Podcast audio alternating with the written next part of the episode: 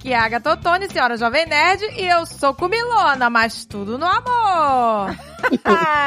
Olá, pessoal! Aqui é a Andréia do Bock, também conhecida como portuguesa no podcast dos outros. e se o doce for do tamanho da minha cara, me chama que eu vou. Olha, que tal? Aqui é a Mary Jo, a famosa sanfoninha, boquinha nervosa. sanfoninha. É o grupo da sanfona. Ai, meu Deus. Vamos na sanfona. Só na sanfoninha. Oi, gurias! Aqui é a Tina, sou nutricionista e meu nome é Cristina Calil Mena Barreto Costa, mas eu tirei todas as laterais de nomes e sobrenomes, ficou Tina Mena. Muito prazer. E o que teremos hoje nesta caneca de hoje? Hum, teremos uma mistura de... Muita culpa, muita fome, Desespero. muito desespero e muitas lágrimas, né? Culpa, fome, desespero, mais uma pitada, De calça apertada. Ainda bem que temos uma profissional aqui pra botar a gente nos eixos, né? não é, gente? Pra botar um pouco de sanidade, um pouco de saúde. Defina colocar nos eixos. Defina. Tina, salva a gente, Tina! É, hoje o assunto é aquele que a gente não consegue aprender nunca.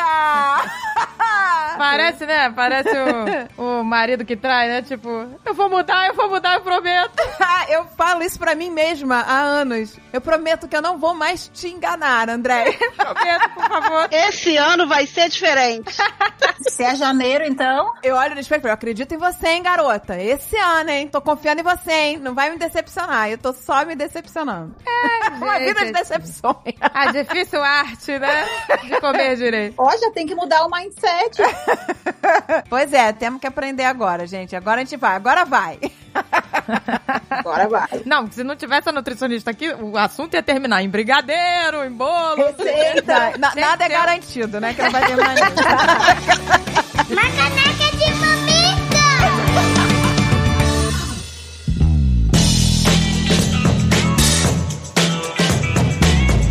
Atenção, atenção, meu amor! Começa neste domingo, dia 18, o Chance Única Magalu! Tem mais promoção, tem saldão. É saldão, gente. Você pode baixar o app e fazer as compras sentadinho na tua casa. É isso aí, meu amor. Ofertas com preço de saldão. Você não pode perder. Você tem que baixar o app para aproveitar essas promoções. E é por tempo limitado. Então fica ligado. Baixe o super app Magalu, meu amor. O link está na descrição.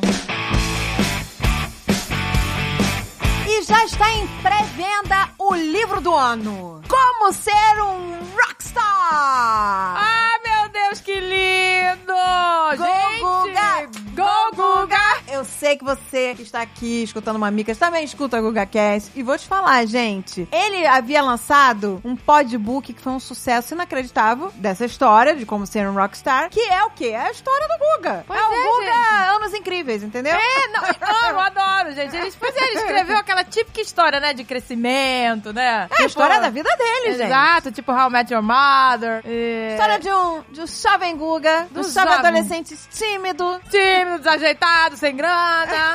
É, mas é aí que é o legal. A história do livro, que é a história do Guga, conta que ele achava que re- iria resolver todos os problemas da vida dele montando uma banda de Ah, rock. o jovem é uma delícia. O jovem é uma beleza. Ai, que delícia. E aí, por isso a história, como ser um rockstar. Muito legal. Gente, eu ouvi o podbook. É maravilhoso. Fiquei apaixonada. Inclusive, eu ia ouvindo e mandando mensagens pro Ah! tipo assim, não acredito, não sei o quê. Primeiro ele lançou o audiobook, o podbook, bombou. E agora tá lançando pela editora Melhoramentos o livro. Gente, o livro é maravilhoso. Você ri, você sente vergonha alheia, você se emociona, você chora. É um combo de emoções. Vale muito, gente. É uma leitura deliciosa. Tá vendo? Ai, que delícia. Ai, que delícia!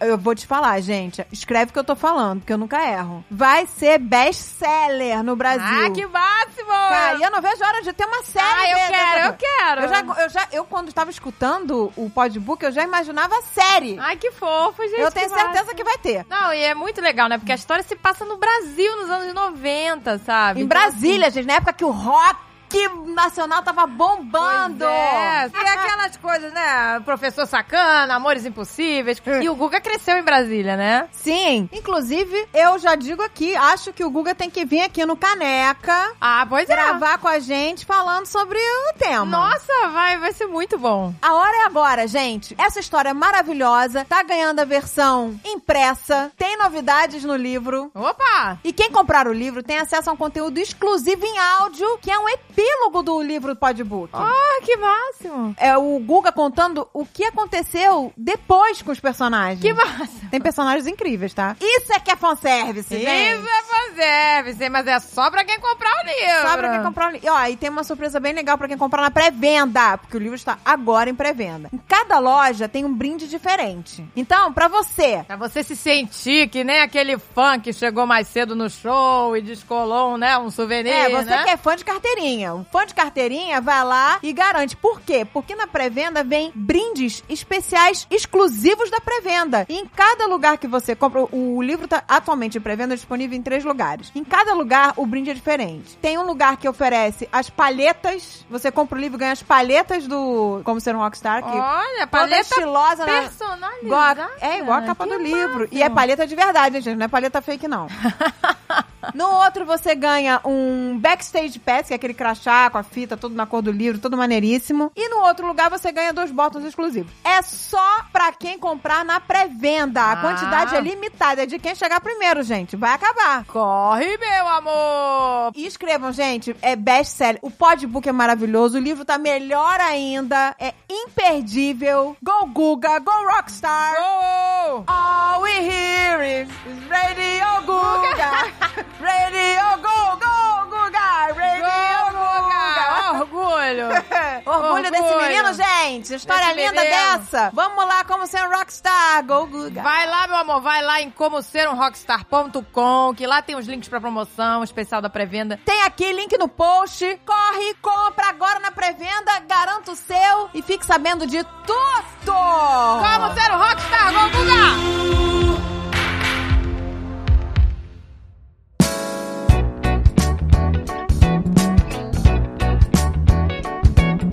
Sou nutricionista, acho que desde os 12 anos. Nossa! Porque quando eu fiz uma dieta. É, tu vê, olha, eu tenho, tenho carreira, né? Já começa contando essa história. É, o meu avô era, era um médico bem famoso em Porto Alegre. Ele foi o primeiro endocrinologista do estado, tanto que ele contava que Nossa. ninguém sabia o que, que era endocrinologia, né? Ninguém ia no consultório dele porque não sabia o que, que era isso. Imagina, lá nos anos de 1900 e bolinhas. E ele fundou todas as faculdades de nutrição e de endocrinologia do estado, então era bem, bem, bem legal, assim. Eu me criei, assim, ouvindo ele falar e tudo, mas já como santo de casa não faz milagre. Eu, com 12 anos, era bem gordinha. Aqueles apelidos horríveis, né? O guri que eu mais gostava do colégio, Leandro. Eu não me lembro o sobrenome dele, porque eu queria encontrar esse guri. Um dia ele passou do meu lado, eu tava brincando, eu não fiz nada pra ele. E ele começou a cantar uma música assim, ó. Gorda baleia, saco de areia. Ai, que nossa. gente. Olha, eu fecho o olho e eu me lembro do guri chegando pra mim cantando. E eu era apaixonada por ele, tinha 11 anos. Ai, tadinho. E ele começou a cantar e repetir a música e passou atrás de mim e foi embora. Eu falei, eu não acredito. Ai, isso dói, né? Aí eu cheguei em casa, fiquei chorando pra minha mãe e falei, mãe, o Leandro me chamou de gorda. Daí ela olhou pra mim e falou assim, Tininha, tu é gorda. Agora, ele fez errado em te chamar de gorda porque tu não fez nada pra ele. Mas se tu quiser deixar de ser gorda, tu vai marcar uma hora com o vô. E aí tu vai lá conversar com o vô e eu te levo. Então assim, parece que a minha mãe tava fazendo chacota, mas não tava. Ela falou assim, olha, tu é, mas o errado é ele falar. Porque nem sempre a gente tem que falar o que a gente acha que o outro é. E isso é muito agressivo. E eu falei, ah, eu quero. Aí eu fui no meu vô e aí eu me lembro que ele conversou um monte comigo, com a minha mãe. Eu falava, ai, que papo chato, eu quero meu papel, né? Eu quero o papel que tem que dizer o que eu vou comer, botar na geladeira, eu quero botar lá. E aí ele falou, então tá, então semana que vem, depois de conversar tudo isso, semana que vem tu volta. Eu falei, meu papel, vô, cadê meu papel? Ele não tem papel, já entendeu o que tem que fazer. Aí eu saí de lá furiosa. Falei, como é que ele não me dá um papel pra eu saber? Bom, aí eu, tudo que ele falava, eu fazia. Então, assim, não repete, ou então troca isso por aquilo. Ele me deu poucas metas pra fazer. E aí, na outra semana, eu me lembro que eu emagreci 800 gramas. Pra quem tinha 11 anos, era um monte, né? Olha, que É, beleza. Uma semana. E aí eu fui, toda semana eu ia lá e não tinha papel. Eu falava, vou, nem quero papel mesmo, que eu já sei o que eu tenho que fazer. Aí tá. Mas minha mãe me ajudava, mas assim, a comida da casa era a mesma. Ele falava, não tira as coisas da casa causa da tininha, não faz isso, porque ela vai se sentir um ET.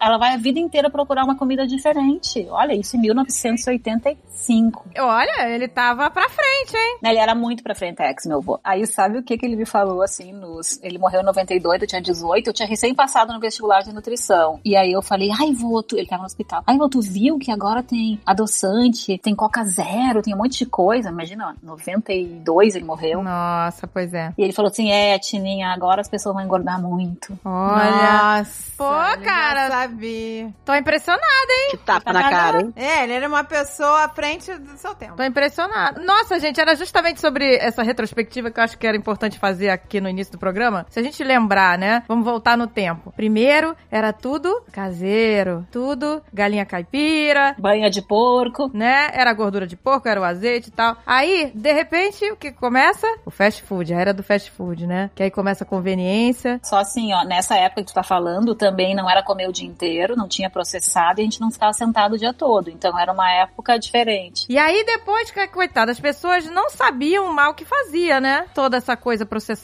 do fast food. Era Não, não acessível, sabia, era barato, era disponível. Eu ia no McDonald's e achava saudável comer nugget. É frango. Exato. Aí- Também achava. É, olha que enganação, gurias. É a mídia. E era acessível, era uma comida acessível, barata, né? Você vê, aí depois vem a era. Ah, não, agora vamos contar caloria, vamos botar tudo light. Ó, Nossa, gente, tamo como super eu saudáveis, caloria. É uma loucura. É muito errado, Gente, né? eu via amigos meus fazendo dieta que o médico mandava Coca Light à vontade. Sim. Entendeu? Coca Light à vontade, meu Que nem amor. a água, pode tomar Coca Light no lugar da, de É água. zero, é zero caloria. É, que absurdo. Não é? Era Aí assim, vem- mas era assim. É aquela coisa, né? O que não mata engorda. Será que esse monte de coisa química da Coca Zero não mata, né? Exatamente. Aí Nossa, as começa a grande moda dos produtos light, né? Tudo zero isso, zero aquilo. É o mundo capitalista, gente. Exato. Aí a comida che... não tem açúcar, mas aí o sódio explodindo na- nas alturas, né? Pois É é, gente. mas aí agora a gente vê uma luz nessas gerações agora. Uma luz, uma luz de que estamos voltando, tentando voltar, né? Ao slow food, né? Ah, tem essa dieta que também é muito chique, né? Muito romântica, paleolítica. Olha que coisa mais linda. Quem inventou esse nome aí ganhou pontos comigo, porque é muito lindo, mas acaba que cai nas dietas que todas são tirar carboidratos refinados. Todas as dietas que existem com nomes lindos ou não, tiram os carboidratos refinados. É isso que faz. Não é mais nada, não existe dieta de outra coisa. Pensa em qualquer uma aí. Pensa se não é isso. É verdade. Sempre tirar farinha branca, açúcar. Todas. E sal. Todas. Exato. É, mas eu acho que é, estamos caminhando para um né, momento melhor agora, né? Eu acho, de- dessa consciência, né? Do- É, dos não- próprios mas ainda- médicos. Eu sei que existe uma consciência, mas a, o- a indústria não, ainda não está muito adaptada, né? Não, você chega então. no mercado, É, pois você é. tem que ir num, num- numa loja mais especializada pra achar essas coisas mais naturebas, porque no mercado em si... Gurias, agora eu vou falar uma coisa pra vocês bem chocante, tá? O natureba engorda mais. É, eu, eu canso de ver gente que é vegana, que tá bem gordinha. É verdade. Não, o natureba, sabe por que, que o natureba engorda mais? Porque pão integral a gente come duas fatias porque é integral. E ela tem menos 20% às vezes de caloria do que a outra. Então é só fazer as contas. Ou às vezes é igual a outra. É verdade. Então todo mundo engordou. Meu avô tava certo. Agora vai vir todo mundo gordo aí. Mas, Tina, assim, o que, que você acha desse conceito de contar caloria? Porque isso parece que hoje em dia é meio que uma coisa ultrapassada, né? Porque, Mas ainda sei lá, existe gente que Uma conta. caloria de um brigadeiro não é a mesma, a qualidade, né, da caloria de um brigadeiro não é a mesma do que de uma banana, por exemplo. É, O que, que o seu corpo vai fazer com essa caloria, não é isso? exato. Sim, mas contando o ponto que nem sempre tu quer comer uma banana e às vezes tu quer comer um brigadeiro, eu acho que quando o conhecimento chega mesmo, quando o aluno está pronto, o professor aparece. Na verdade, não é o professor que é maravilhoso, é a pessoa que quer ouvir a verdade, né? A pessoa quer aprender e ela tá disposta a entender, porque tu só empurrar um conhecimento abaixo, goela abaixo, não vai, né? Vai sair lá pelo furo de baixo, não vai ficar. Agora, quando tu tem um interesse numa coisa, em qualquer coisa da vida, é muito mais fácil tu entender como funciona. Então, assim, só pra, só pra voltar lá em 82, 83, não lembro agora, quando eu fiz dieta, meu avô na última consulta falou assim, olha, Tininha, tu tá de alta, tu já emagreceu 6 quilos, né, pra um metro, eu me lembro, tinha 1,40m e poucos, agora tu vai a vida inteira manter. E eu falava, mas vou, mas eu quero emagrecer mais. E ele disse, não, olha só, tem uma hora que as pessoas têm que parar de pensar no menos, né, no emagrecer mais, quer dizer, e tu tem que entender como faz pra nunca mais engordar. Esse é o problema das pessoas, é o nunca mais engordar, não é emagrecer. Porque o sucesso, ele falava, não tá em quem emagrece, tá em quem emagrece e mantém. Exato. Não E existe como é sucesso difícil só pra manter. quem emagrece. Mas sabe por que que é difícil, gurias? Porque ninguém quer entender a manutenção do peso. As pessoas só querem emagrecer. Elas só querem assim, quanto eu posso perder? Oh, eu fiz 18 anos de consultório em São Paulo e mais 6 em Porto Alegre. Alegre. Mas isso não tá muito- anos, Isso não tá muito mais ligado à cuca da gente, do- dos nossos hábitos, porque assim, eu que eu entendo de tudo que eu já fiz de dieta, enfim, eu acho que é a minha cabeça que não é boa. Eu acho que é a minha cabeça que tem que tratar. Eu não acho que é. Então, sabe que eu não acho que é a tua cabeça não? Sabe por quê? Porque assim, eu sou. Eu, eu acho que eu teria que ter feito também psicologia. Eu gosto muito de entender o comportamento das pessoas, né? A atitude que as pessoas têm, não só quanto elas pesam e tal. E tem uma coisa, uma frase que eu li uma vez que encaixa muito no que eu quero dizer agora. Que quando a gente faz uma coisa errada sempre, qualquer coisa, tá? Não é só comida. Vamos botar pra qualquer coisa na vida, não é que a gente é errado. Muitas vezes é porque a gente ainda não aprendeu o certo. Isso pode ser meio óbvio, mas não é, gurias. Às vezes a gente faz uma coisa errada a vida inteira, a gente fala, puta, agora eu acertei, porque agora tu aprendeu o certo. E por que que tu aprendeu o certo? Porque tu tá disposta a olhar pra verdade. Quantas coisas a gente esconde? Em tudo, né? Quantas coisas a gente não quer entender. Então, por que que é tão importante entender como o corpo mantém a gordura estável? Porque emagrecer todo mundo sabe como é que é. Tem que consumir menos do que precisa. E aí o corpo vai queimar gordura. Mas vocês sabem como que o corpo mantém o, o peso? Uma de vocês? Já pensaram em estudar sobre isso ou pesquisar sobre isso? Ah, fiquei chata agora, vocês viram o tom de voz. Pro- Ah, gente, pra, assim, a impressão que eu tenho é só é, fazer escolhas melhores, aquelas coisas que a gente já meio É, porque- que sabe, né? Porque é tanta Ah. informação também. Tem agora a parada do baixo índice glicêmico. Boa! Ah, gente, eu sou muito fã dessa dieta do baixo índice glicêmico. Eu li muito sobre isso há um tempo atrás. É aquela. É como é que era o nome dessa dieta? Como é que era o nome dessa dieta? Mediterrâneo? Mediterrânea era essa? Gurias todas são baixo índice glicêmico, de novo, Então porque tá. elas tiram os refinados. Todas que nós estamos falando do que já existiu no mundo é baixo índice glicêmico. Só que alguém inventou isso e botou para as pessoas ouvirem. E as pessoas se identificaram, porque esse é o conhecimento. Você faz dieta? Sim, de vez em quando não, mas sim. Ah, tipo, ontem não.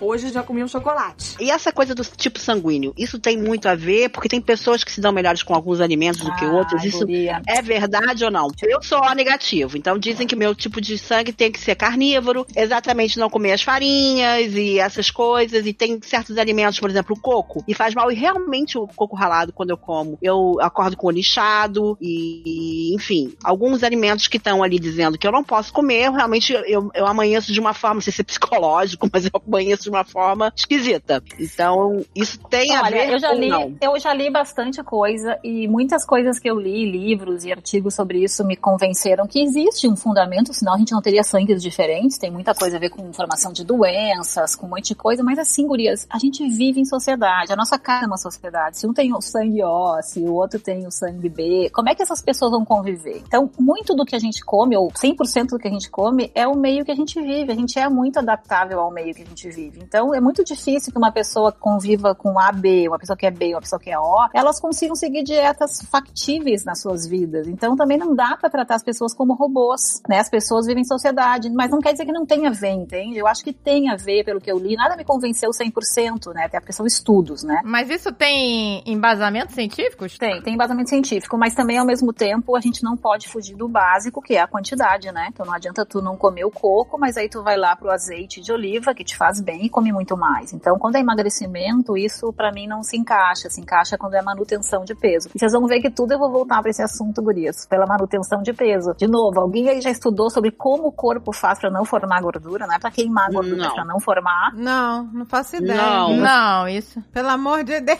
A- meu corpo não sabe Tina. disso. Nem eu. Pra gente, é, pra... Eu falo muito isso, gurias, porque quando meu avô me contou isso, eu falei, pá, avô, eu vou ter que contar isso pras pessoas. E ele falou assim, ah, sabia que eu ajudei a fundar uma, um curso que não precisa ser médico pra dar dieta pras pessoas? Eu falei, claro, como é que é o nome desse curso? E ele, é formar nutricionista, me lembro assim, daí a Porta da Esperança veio assim, uma pessoa, se abriu uma porta e veio uma placa escrito, você vai ser nutricionista. Eu nunca mais mudei de ideia, isso era março de 83. Olha. E aí eu fiz nutrição na faculdade que ele fundou, inclusive, né? Mas bem no ano que ele morreu, eu passei no vestibular. E aí a minha vida inteira, como nutricionista de consultório, que eu sempre escolhi isso, eu tive um quadro na Globo, né? No, de 2015 a 2018 no Bem-Estar, e apresentei um programa também no, no que canal legal. Futuro por quatro anos, chamado Cozinha Brasil, que a gente ia em todos os, os estados cozinhar com sobras de alimentos, né? Que legal. Ai, que legal. E eu sempre focava isso, eu sempre focava assim, primeiro antes de emagrecer, tenta te concentrar aqui nisso, como é que tu vai fazer pra nunca mais engordar? Porque se tu nunca mais engordar, tu vai ser livre. É a tua chave de alforria nunca mais engordar. Emagrecer depois. Chego a Então, suspirar aqui. Nossa, gente, eu devia ter conversado Mary contigo no dia que eu fiz a bariátrica. que eu fiz a. eu fiz bariátrica. o meu estágio final do- da faculdade foi no Clínicas de Porto Alegre. Eu me lembro que eu escolhi cuidar de uma guria que tinha feito bariátrica. Imagina, em, em 99, bariátrica era muito difícil de acontecer. Era só no setor público e ainda experimental, né? Exato. E o nome da guria era Tatiana, eu tinha a minha idade, então eu tinha 24, ela também. Ela foi com o meu telefone, né, e eu falava, olha, eu tô estudando teu caso aqui com a minha professora, mas qualquer coisa que tu precisar e tal, o que que tu pode comer, né, e tal. Aí um dia ela me ligou pra minha casa e falou assim pra mim, chorando, tu não sabe o que me aconteceu, eu tô com algum problema. Eu falei, o que que foi, Tatiana? Dela assim, eu caguei um brócolis. Que isso? Que isso? Porque, claro, a mastigação dela, né, ela não tem mais o movimento de mistura, então ela fazia cocô comida. e eu falei, Meu Deus do não. céu, que que é isso? Cagou um brócolis inteiro. Gente. É, porque ela não deve ter mastigado direito. Falta muita instrução de muita coisa. Claro que nessa época aí foi uma época extrema, eu só me lembrei porque eu achei engraçado, mas a guria tava chorando, né? Porque existe ainda um bloqueio entre no paciente dele saber o que, que ele tem que fazer pra não engordar. Só se diz assim, tu vai emagrecer, aí tu vai manter um pouco, vai parar de emagrecer, mas depois tu vai de novo. Mas assim, uma instrução de dizer como é que tu nunca mais forma gordura do teu corpo é libertador. Dois pontos que agora eu vou contar. Tô ansiosa. Nossa senhora, tá todo mundo congelado. Tá fazendo suspense, Tina? Tá rodeando. Tá parecendo, como é que é aquele João Kleber? O que, que tem na caixa dentro da caixa? Vamos lá. Não, não, não é essa caixa que você tá pensando, não, Rosa. Eu tô falando nesta caixa. Vamos parar essa caixa maldita! caixa do inferno invocou a caixa de novo, João! Ai, abre lá, o que, que tem nessa caixa, João? Que inferno isso! Ó, se você não abrir essa caixa, você vai ver uma coisa. Aí que tá, ó. Isso aí, primeiro eu tenho que emagrecer pra depois eu entender isso. Eu ouvia de muito paciente no consultório. Não, não, Tininha, primeiro eu quero emagrecer. Ué, mas não tem? Você tá acima do peso, aí você não quer nunca mais formar gordura. Você não tem que perder a gordura que tá lá? Primeiro tu tem que aprender, guria. Como é que. Primeiro tu tem que entender como é que tu vai fazer pra perder essa gordura e nunca mais achar de volta. Por que, que as pessoas, 80% das pessoas que emagrecem engordam de novo? Porque não entendeu isso. E aí não é porque uma tem problema, a outra é mal da cabeça, ou a pessoa é preguiçosa, ou é. Porque ela não sabe. Faz um É muito básico. É assim, ó, gurias. É sério, agora falando bem sério mesmo, não que eu não esteja falando, mas assim, como é que o corpo forma gordura? Comendo mais do que precisa, beleza. Não importa se tu comeu muita gordura, porque muita gordura, assim, em excesso também vai formar gordura. Tu imagina que a gente come só bacon, só queijo e um monte. Nossa, adoro queijo. Eu como queijo todo dia. Não, mas se tu comer todo dia, toda hora, André, tu vai engordar de queijo. Não é assim que ela não tem carboidrato, não libera insulina, então o índice glicêmico é baixo, beleza. Não, porque o excesso de caloria vai se transformar em gordura, beleza. De qualquer maneira, comendo carboidrato,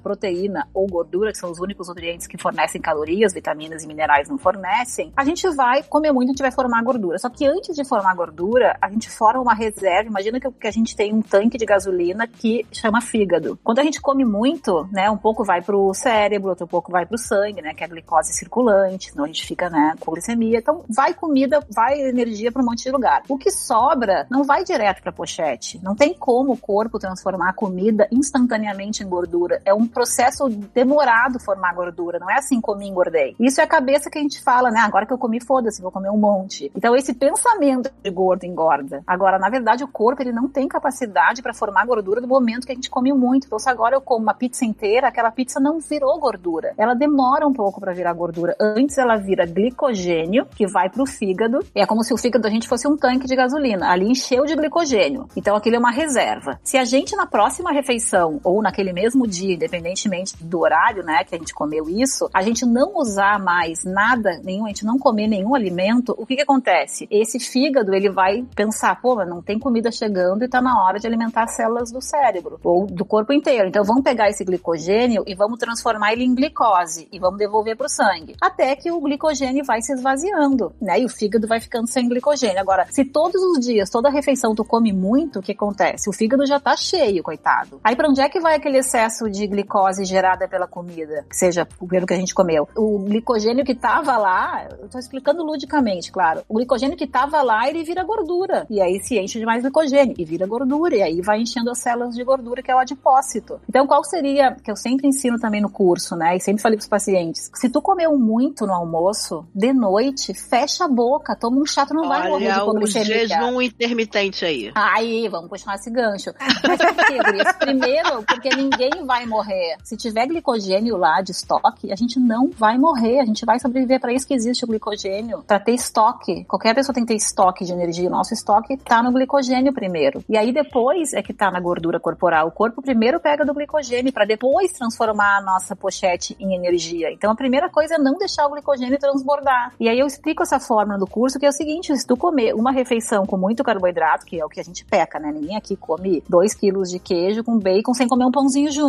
Então só proteína é muito difícil alguém comer e engordar disso, né? Então a gente vai comer sempre um carboidrato acompanhando, um suco, um doce, uma pizza, um pão. E aí se a gente na próxima refeição come só proteína ou toma um chá ou vai dormir vai fazer outra coisa da vida, a gente não tem como formar gordura, é impossível. Não existe quimicamente possibilidade disso acontecer. Então aquela coisa assim, ah, agora que eu peguei um pedaço de bolo, agora fudeu, agora eu vou comer um monte azar. Sou ah, eu. Tudo bem, mas Eu. se no dia seguinte, se na refeição seguinte tu pensou, bom, eu comi aquele monte de bolo, tô cheio de glicogênio no meu fígado, eu vou gastar esse negócio aqui. Na próxima refeição tu sabe que tem jeito, é aquela coisa assim, tem conserto. O negócio de pegar uma bolacha agora, descambar pra tudo que tem no armário e abrir as paredes da casa e comer tudo, é isso que engorda, não é a cabeça da gente. Então com esse conhecimento, eu fiz muita gente emagrecer, gurias, muita gente que falava assim, Tininha, não acredito que era só isso. Eu falei, gente, mas é que as pessoas não estão abertas pra entender isso, elas querem entender como emagrece. Então a manutenção de peso, e eu falo assim, eu não sou nenhuma Miss Brasil, não, não consigo ficar de biquíni de lacinho na praia, vai ser pra outra encarnação, não sou grande coisa, mas eu me orgulho em dizer, eu tenho 46 anos e eu sempre tive 58 quilos, tive três filhos sendo uma gravidez de gêmeos. Ai, gente, que sonho.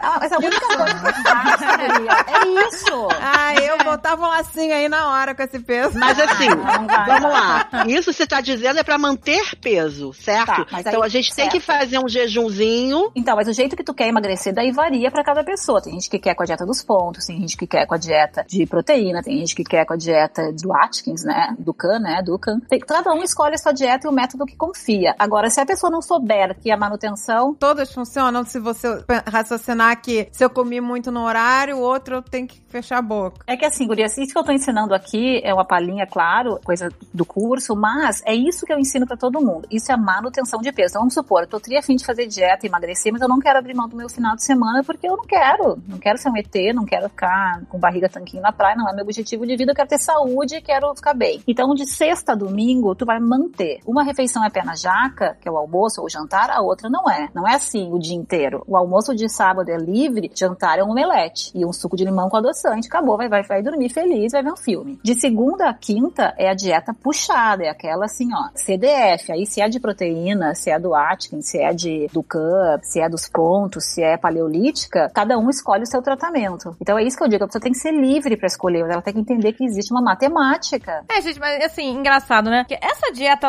assim, low carb, que a pessoa acaba comendo mais gordura, isso é bom pra saúde, assim, porque quando eu li sobre o- a dieta do baixo índice glicêmico, eu gostei, por quê? Porque ela parece ser um caminho do meio entre low carb e low fat. Pelo que eu li, assim, ela não é tão rápida no resultado, ela demora um pouquinho mais, mas ela vai te levando num caminho mais natural, porque você procura coisas mais saudáveis. Mas tu viu como a gente tá falando de coisas diferentes, tu tá falando do emagrecimento, eu tava falando de como mantém. Sim. Olha a dificuldade que a gente tem de ver assim, tá, beleza, então eu só vou emagrecer com a dieta. X, e aí depois eu vou manter meu peso pro resto da vida que eu já entendi. Então são conhecimentos diferentes. Você faz dieta? Sim, de vez em quando não, mas sim.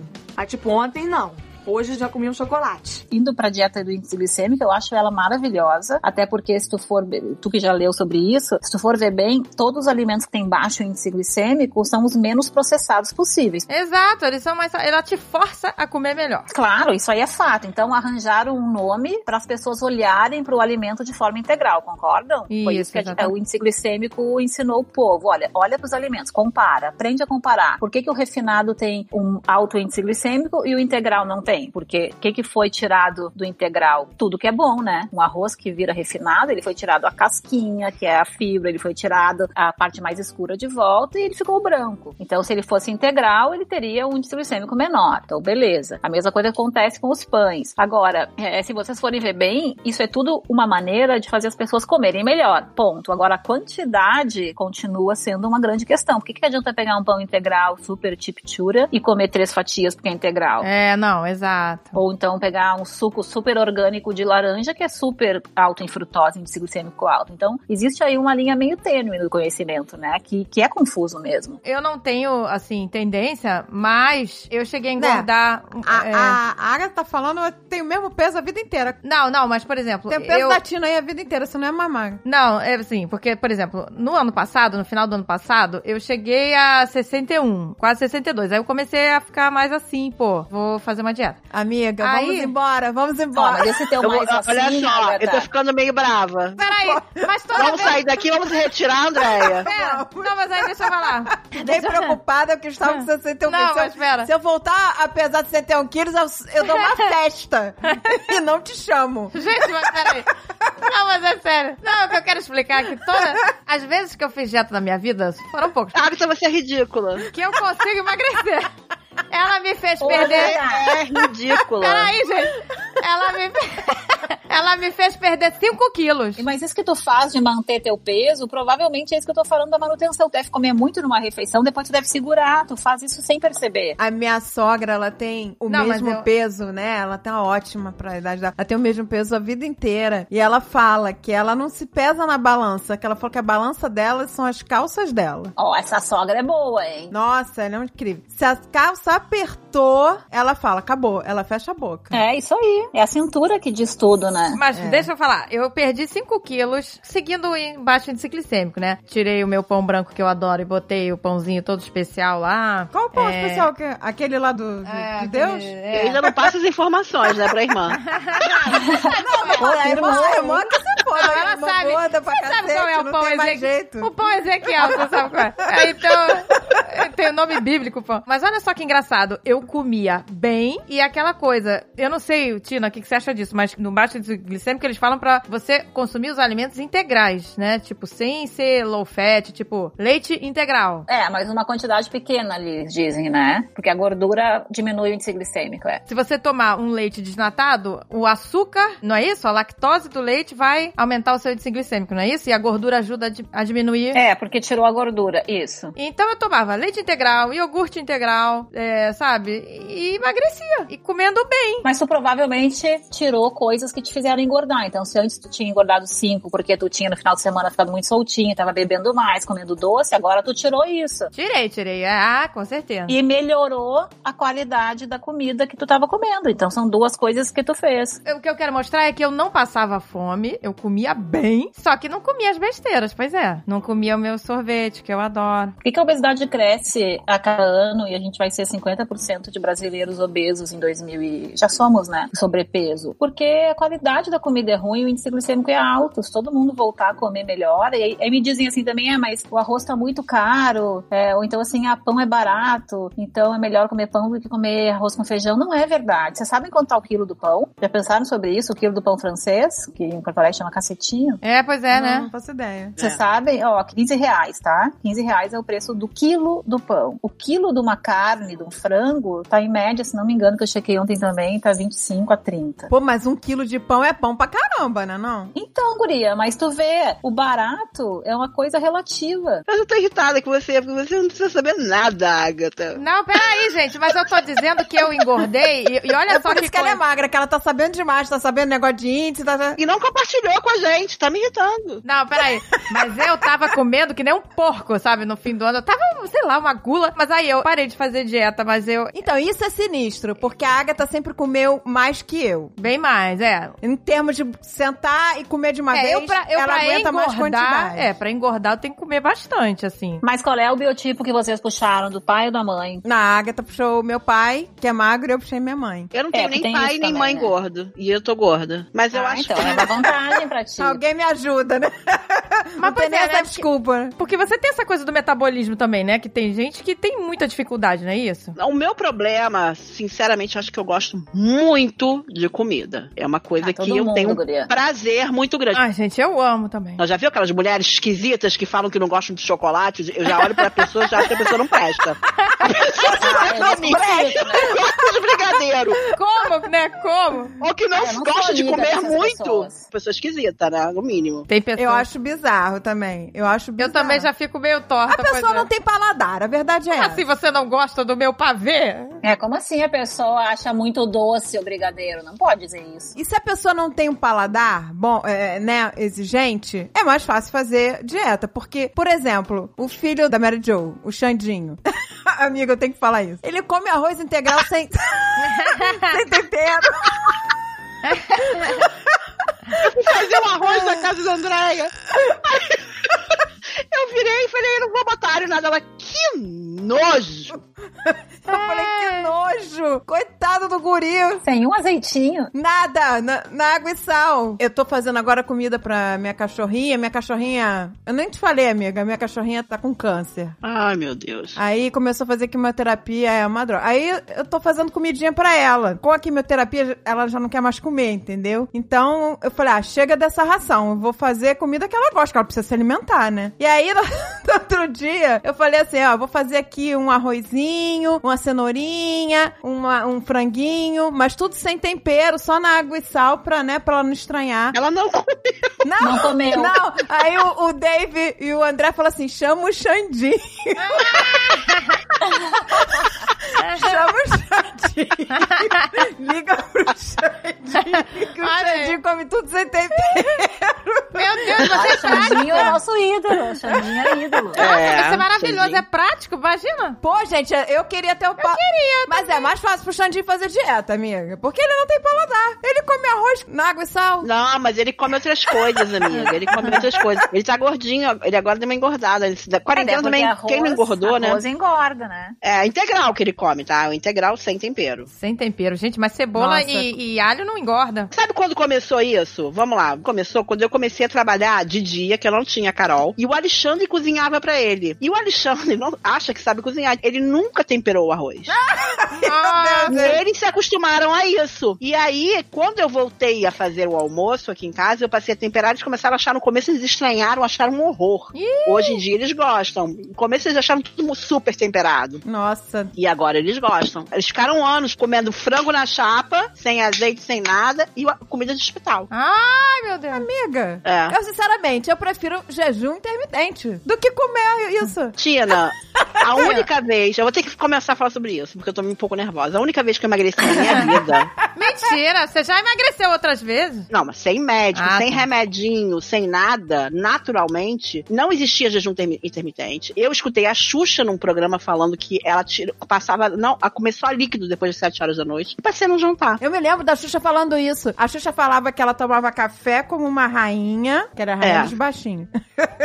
e aí, no almoço, comia como os plebeus e à noite como mendiguinha. Nossa, pois É, é. Não lembra? Lembra, amiga? Ela fala que de- depois das sete ela não comia mais nada, é isso mesmo. Ah, Mas Eu então... conheço muita gente que não come à noite, hein? É, tem- então, mas, Pra mas manter ô, o peso. ô, Tina, É a coisa da, que a Tina falou. É, mas aí depende da dieta líquida de noite, não pode ser leite condensado, não pode ser Nescau com leite, né? né? O líquido tem que cuidar, porque até isso tem que cuidar, né? Não, não, não. Tô, é a galera que é fit. Eu tô falando da galera que é fit aí que gosta. É, mas não é todo mundo que entende, guria. Tem, olha, as pessoas às vezes entendem cada coisa que eu vou te falar aí. Eu vou te contar uma coisa, Tina. O Azagal, quando foi fazer a bariátrica, a médica nutricionista tem que passar pra uma nutricionista, né? A médica nutricionista falou assim: olha, dois, três dias antes da cirurgia já tem que começar a fazer dieta líquida, tá? Então você já não pode comer sólido, não sei o quê. Aí ele passou no num fast food da vida e comprou um milkshake gigante. Eu olhei pra ele e falei assim: garoto, tu vai operar daqui a 12 horas. Você vai tomar um milkshake de ovo maltine? Aí ele, mas ela falou que é dieta líquida. Ai, meu Deus. Eu falei, pega. aí eu liguei pra nutricionista desesperada e falei, pelo amor de Deus, ele vai operar daqui a dois anos. Ela, me passa o telefone pra ele agora. Mas a mulher, ela Gente falou, olha, olha, ela falou que ela tava acreditando. Caraca, já tá líquida, meu amor. Aquela pasta de ovo maltine. Mas é, o Azaghal tava tomando milkshake de maltine. É que nem a sopa líquida, né? Sopa de batata com creme de leite passado no liquidificador. horrores. Não dá. Não dá. Ai, É que sopa, Como é delícia. que é aquele caldo verde, cheio de linguiça? Ai, que delícia. Ai, que maravilha. Misturado. Ai, que Ai. delícia. gente. Mas a única vez que eu emagreci foi essa, sozinha. E agora também, mas eu voltei de novo a comer. E Mas aí eu desculpa, queria... tu fala- como assim? Des- Como é que foi a tua dieta? Foi dieta líquida ou foi da Xuxa? Não, eu só almoçava. Eu só almoçava e não comia mais nada. Quantos anos tu tinha? Eu tinha, vamos lá, uns 23. Ah, daí tudo é fácil, né, minha velha? É, mas assim, É agora eu não faço com a mesma intensidade que eu fazia. Mas Claro. assim, mas eu acho, ainda acho que a única maneira, porque assim, eu não consigo tirar uma coisa gostosa. Eu não consigo fazer essas dietas que me restringem a poder comer uma coisa que eu goste por dia. De poder comer um pãozinho de manhã. Esse tipo de restrição acaba comigo. Saber que eu Então, estou porque esse tipo de restrição tem que ser, que nem eu falei, tem que ser uma proposta. Por isso que no meu curso eu ensino a pessoa a montar a sua dieta. Então, assim, o que, que tu tá disposto? Ah, eu quero de segunda a quinta fazer e de sexta a domingo manter. Então, beleza. Então, pra emagrecer, tu pode distribuir teus carboidratos assim, no café da manhã, uma vez no dia, depois isso, depois aquilo. Cada um monta o seu. E no final de semana, tu vai compensar. Então, isso são coisas que funcionam. Aí, o jeito que tu vai fazer a dieta, que no teu caso foi assim, funcionou pra ti, certo? Mas por que que tu engordou de novo, ou, ou não sei se engordou? Porque depois tu encheu o saco de controlar. E aí, isso enche o saco, que nem a pessoa com a maquininha de calcular todo dia do lado pra ver quantas calorias comeu. Isso não Mas dura. o que, que você acha do jejum? Eu acho o jejum, assim, o jejum não é uma, uma novidade, o jejum já é uma forma de vida, né, de muita gente em vários lugares do mundo. A gente é que agora tá tendo ciência disso e, e usando a ciência com isso também. Então, assim, antes de explicar o jejum, existe outra coisa, além da manutenção, que eu já expliquei, que é do glicogênio e tal, existe uma, uma relação muito forte com o acúmulo de gordura na região da cintura nos últimos anos, né, nos últimos 20, 30 anos. Então, hoje, pessoas ricas, pessoas pobres, qualquer etnia, vão acumular gordura na cintura. Por quê? Porque os alimentos refinados, que são esses que o índice glicêmico é muito alto, eles fazem a insulina, que é um hormônio que a gente produz no pâncreas, que é um hormônio anabolizante, faz a insulina eh, disparar muito rápido e com isso acontecem vários processos. Então imagina assim, a gente comeu agora uma colher de leite condensado, uma colher de açúcar, tá? O que, que vai acontecer no corpo da gente? A gente vai encher o nosso sangue de glicose. Quando tem glicose circulando no sangue, a insulina sai da casinha dela e ela mora no pâncreas. E o que, que ela faz? Imagina que um monte de glicose solta no sangue, tem um monte de bolinha. Aí tem que alguém pegar essa bolinha, uma colher, pega essa bolinha e distribui nos lugares certos. Então essas colheres são a insulina, elas têm que encher as colherinhas, equilibrando de açucrinha e distribuir. Então a insulina é importante. Insulina sem insulina a gente não vive o diabético, né? Que se não toma insulina morre. Então precisa alguém pegar esse açúcar solto no sangue e distribuir para as células. Quem faz isso é a insulina. Só que quando a gente tem muita glicose circulando no sangue e a gente tem muita insulina saindo da casinha dela, que é o pâncreas, o que, que acontece? Um aumento de insulina no sangue faz o corpo entender que a gente está ainda chegando mais glicose. Então, quanto mais insulina a gente tem sobrando no sangue, mais fome a gente tem, mais compulsão. A pior coisa, mais gordura abdominal. A formação de gordura abdominal tem relação com a insulina. Aí, É, aí vem não, uma isso dúvida, é aí vem fato, uma gente. dúvida aqui. Porque quando a gente come aquele pãozinho delicioso branquinho, a gente fica com mais fome. A gente Sente, come mais. E, ah, e mas aquele eu quando meu pão- como maçã, eu fico com mais fome Não, ainda. não, mas peraí, aquele meu pão Ezequiel lá, eu comi uma fatia e ficava satisfeita, porque ele já me Pô, eu como panturrava. a maçã uma, uma era hora cheio de fibra. Meia hora, não. 15 minutos depois eu tô dizendo, que merda. Mas aí a maçã, já que ela é ácida, a maçã às vezes dá um pouco de vazio, mas tem outras frutas pra tu comer também. Não precisa comer maçã. A maçã tem um pouco a sensação de a gente fica um pouco, ela é muito indigesta a maçã, embora não pareça, então a gente fica meio que, sei lá, meio que arrotando, meio que sentindo que a maçã tá ali, né? A maçã pra muita gente não funciona. Mas olha que informação horrível que eu vou dar pra vocês, eu não sou culpada porque não fui eu que inventei isso, mas é verdade. Uma colher de sopa de açúcar é praticamente, gurias, mesma coisa que uma colher de sopa de farinha branca Nossa. o índice glicêmico é o mesmo. Então, se tu não, tu tem orgulho de falar, eu não como doce, mas tu come todo dia uma farinha. E quantas vezes por dia a gente come farinha, gurias? Um monte. Nossa. As pessoas não têm isso, não sabem disso. Então, ó, às vezes tinha gente no consultório que eu falava, tu come farinha? Não, não, eu como muito pouco. Tá, então diz aí. Ah, eu acordo com uma fatia de pão, só uma. Aí no trabalho eu tomo um cafezinho com só um creme cracker. Almoço uma quiche, mas uma quiche de alho poró.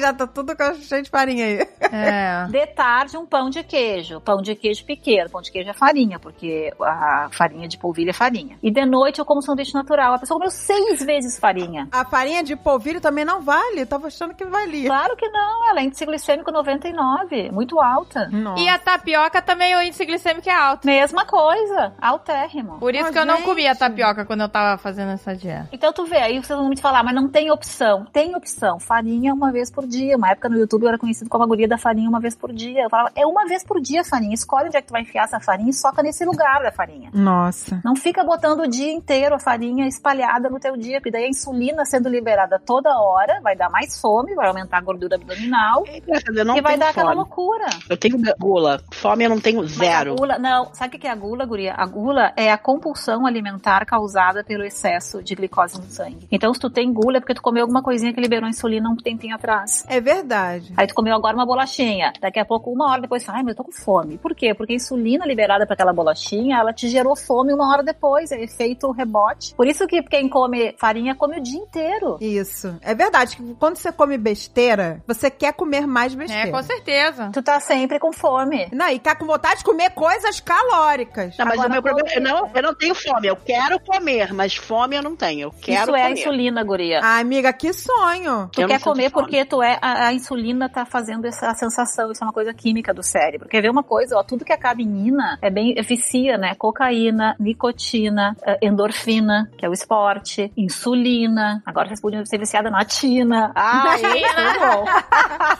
Tu gente. com ina, hein? Eu nunca me viciei em endorfina, gente. É Heroína. Mas em alguma ina todo mundo é, Andréia. Todo mundo é. Cafeína. Cafeína, boa. Exatamente. Toda terminação ina, ela é quimicamente. A gente vicia, né? A gente fica querendo sempre mais, porque o cérebro se acostuma. E então, assim, agora falando do jejum, por que eu expliquei isso na insulina? Porque sem, com menos insulina, logicamente, a gente tem menos compulsão alimentar, que é isso que tu chama de gula. Não é, não é que tu tá com fome, é gula, né? A compulsão alimentar é gula. Então, como é que a gente. O que, que o jejum intermitente tem, né? E ele foi agora passado, que nem o índice glicêmico, é um nome que se deu para as pessoas entenderem que o alimento integral é melhor. E o jejum intermitente, no meu ponto de vista, é o nome que se deu, né, através de muito estudo científico comprovando que não é uma invenção, que se deu para as pessoas entenderem que não podem ficar solicitando insulina todo o tempo. Quanto mais insulina a gente solicita, mais a gente tem compulsão alimentar. E outra coisa, mais a gente fica com possibilidade de ser diabético mais cedo, porque quando a insulina enche o saco, ela fala: "Agora eu não vou mais ser, não vou mais sair da minha casa, vou ficar aqui dentro". E ela não sai mais. Isso são os diabéticos tipo 2. É resistência à insulina, né? Que são as pessoas que desenvolvem isso muito cedo hoje. Tem criança já com isso, né? Porque mãe tem pena de criança que diz que tá com fome e fica dando comida. O que que dão? Dão pepino, tomate, laranja, maçã? Não. Dão pão, suco de caixinha. Ah, mas é integral. Mas tem ali frutose. Então, as crianças são alvo de desconhecimento dos pais. Não é nenhum pai deixa de amar um filho. É lógico que não, né? Não é que faz de propósito, mas é uma coisa muito... É um trabalho de formiga que eu tenho cada vez que eu vou conversar com alguém. Porque parece, assim, que eu sou uma malvada que não quero dar bala todo dia ou que eu não quero dar todo dia pão com manteiga. Eu não dou pão com manteiga todo dia. Eu dou mingau de aveia, a gente faz bolo de banana, a gente faz um monte de coisa aqui em casa. Mas eu ensino isso que eu tô falando pra vocês, pra eles. A pessoa só é livre quando ela entende. Se ela não entende, ela é dependente do outro pra sempre. Mas aí, por exemplo, você faz o bolo, e se for com a farinha de amêndoa, sei lá. É o bolo pequeno, guria, e que uma fatia pra cada um ou duas e acabou o bolo. Todo mundo sabe que aquela refeição é o bolo, então a gente desenvolveu aqui tamanhos aqui em casa. Olha, esse tamanho aqui é o bolo do lanche da tarde. A gente faz uma receita, eu já ensinei eles a cozinharem também, porque eu já falei que eu não sou empregada de filho. E eles cozinham. Eu só ponho no forno, mas eles fazem a receita, liquidificador, é safe, né?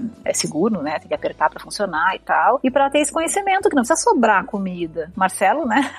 Marcelo, uma época, falava, ai, eu sou de família italiana, eu gosto de bastante comida na mesa. Eu falei, por isso que a tua família é gorda, porque todo mundo fica cheio de comida na mesa comendo até acabar. Ah, eu também gosto de, Ah, eu de tenho ver essa bastante mania comida. que tem que sobrar É, comida. eu também. Ai, guria, isso aí é coisa, sabe do quê? De pós-guerra. A gente também tem isso. A gente é colônia, a gente é de é todo mundo aqui de imigrante. Meu tio, meu avô veio do Líbano, minha avó da Itália, meu outro de Portugal. Essa coisa do pós-guerra, de que comida tem que ser um monte, não, por exemplo, na França ou aqui no Canadá, não, não tem essa cultura. É incrível, as crianças comem ali e vão brincar, ninguém fica em volta da comida o tempo todo. Você faz dieta? Sim, de vez em quando não, mas sim. Ah, tipo, ontem não. Hoje já comi um chocolate. Falando em pós-guerra, uma vez, há muito tempo eu vi um documentário em que eles estudaram as pessoas que sobreviveram privação de comida durante a guerra, né? Então, pessoas que fizeram jejum forçado porque não tinha comida. Tava em guerra. Duraram mais, de certo. E que é- aumentou a longevidade Aham. dessas pessoas. E aí, aí, que no final desse documentário se falou em jejum, e na época eu nunca tinha ouvido falar nisso. E eu falei, nossa, Deus me livre.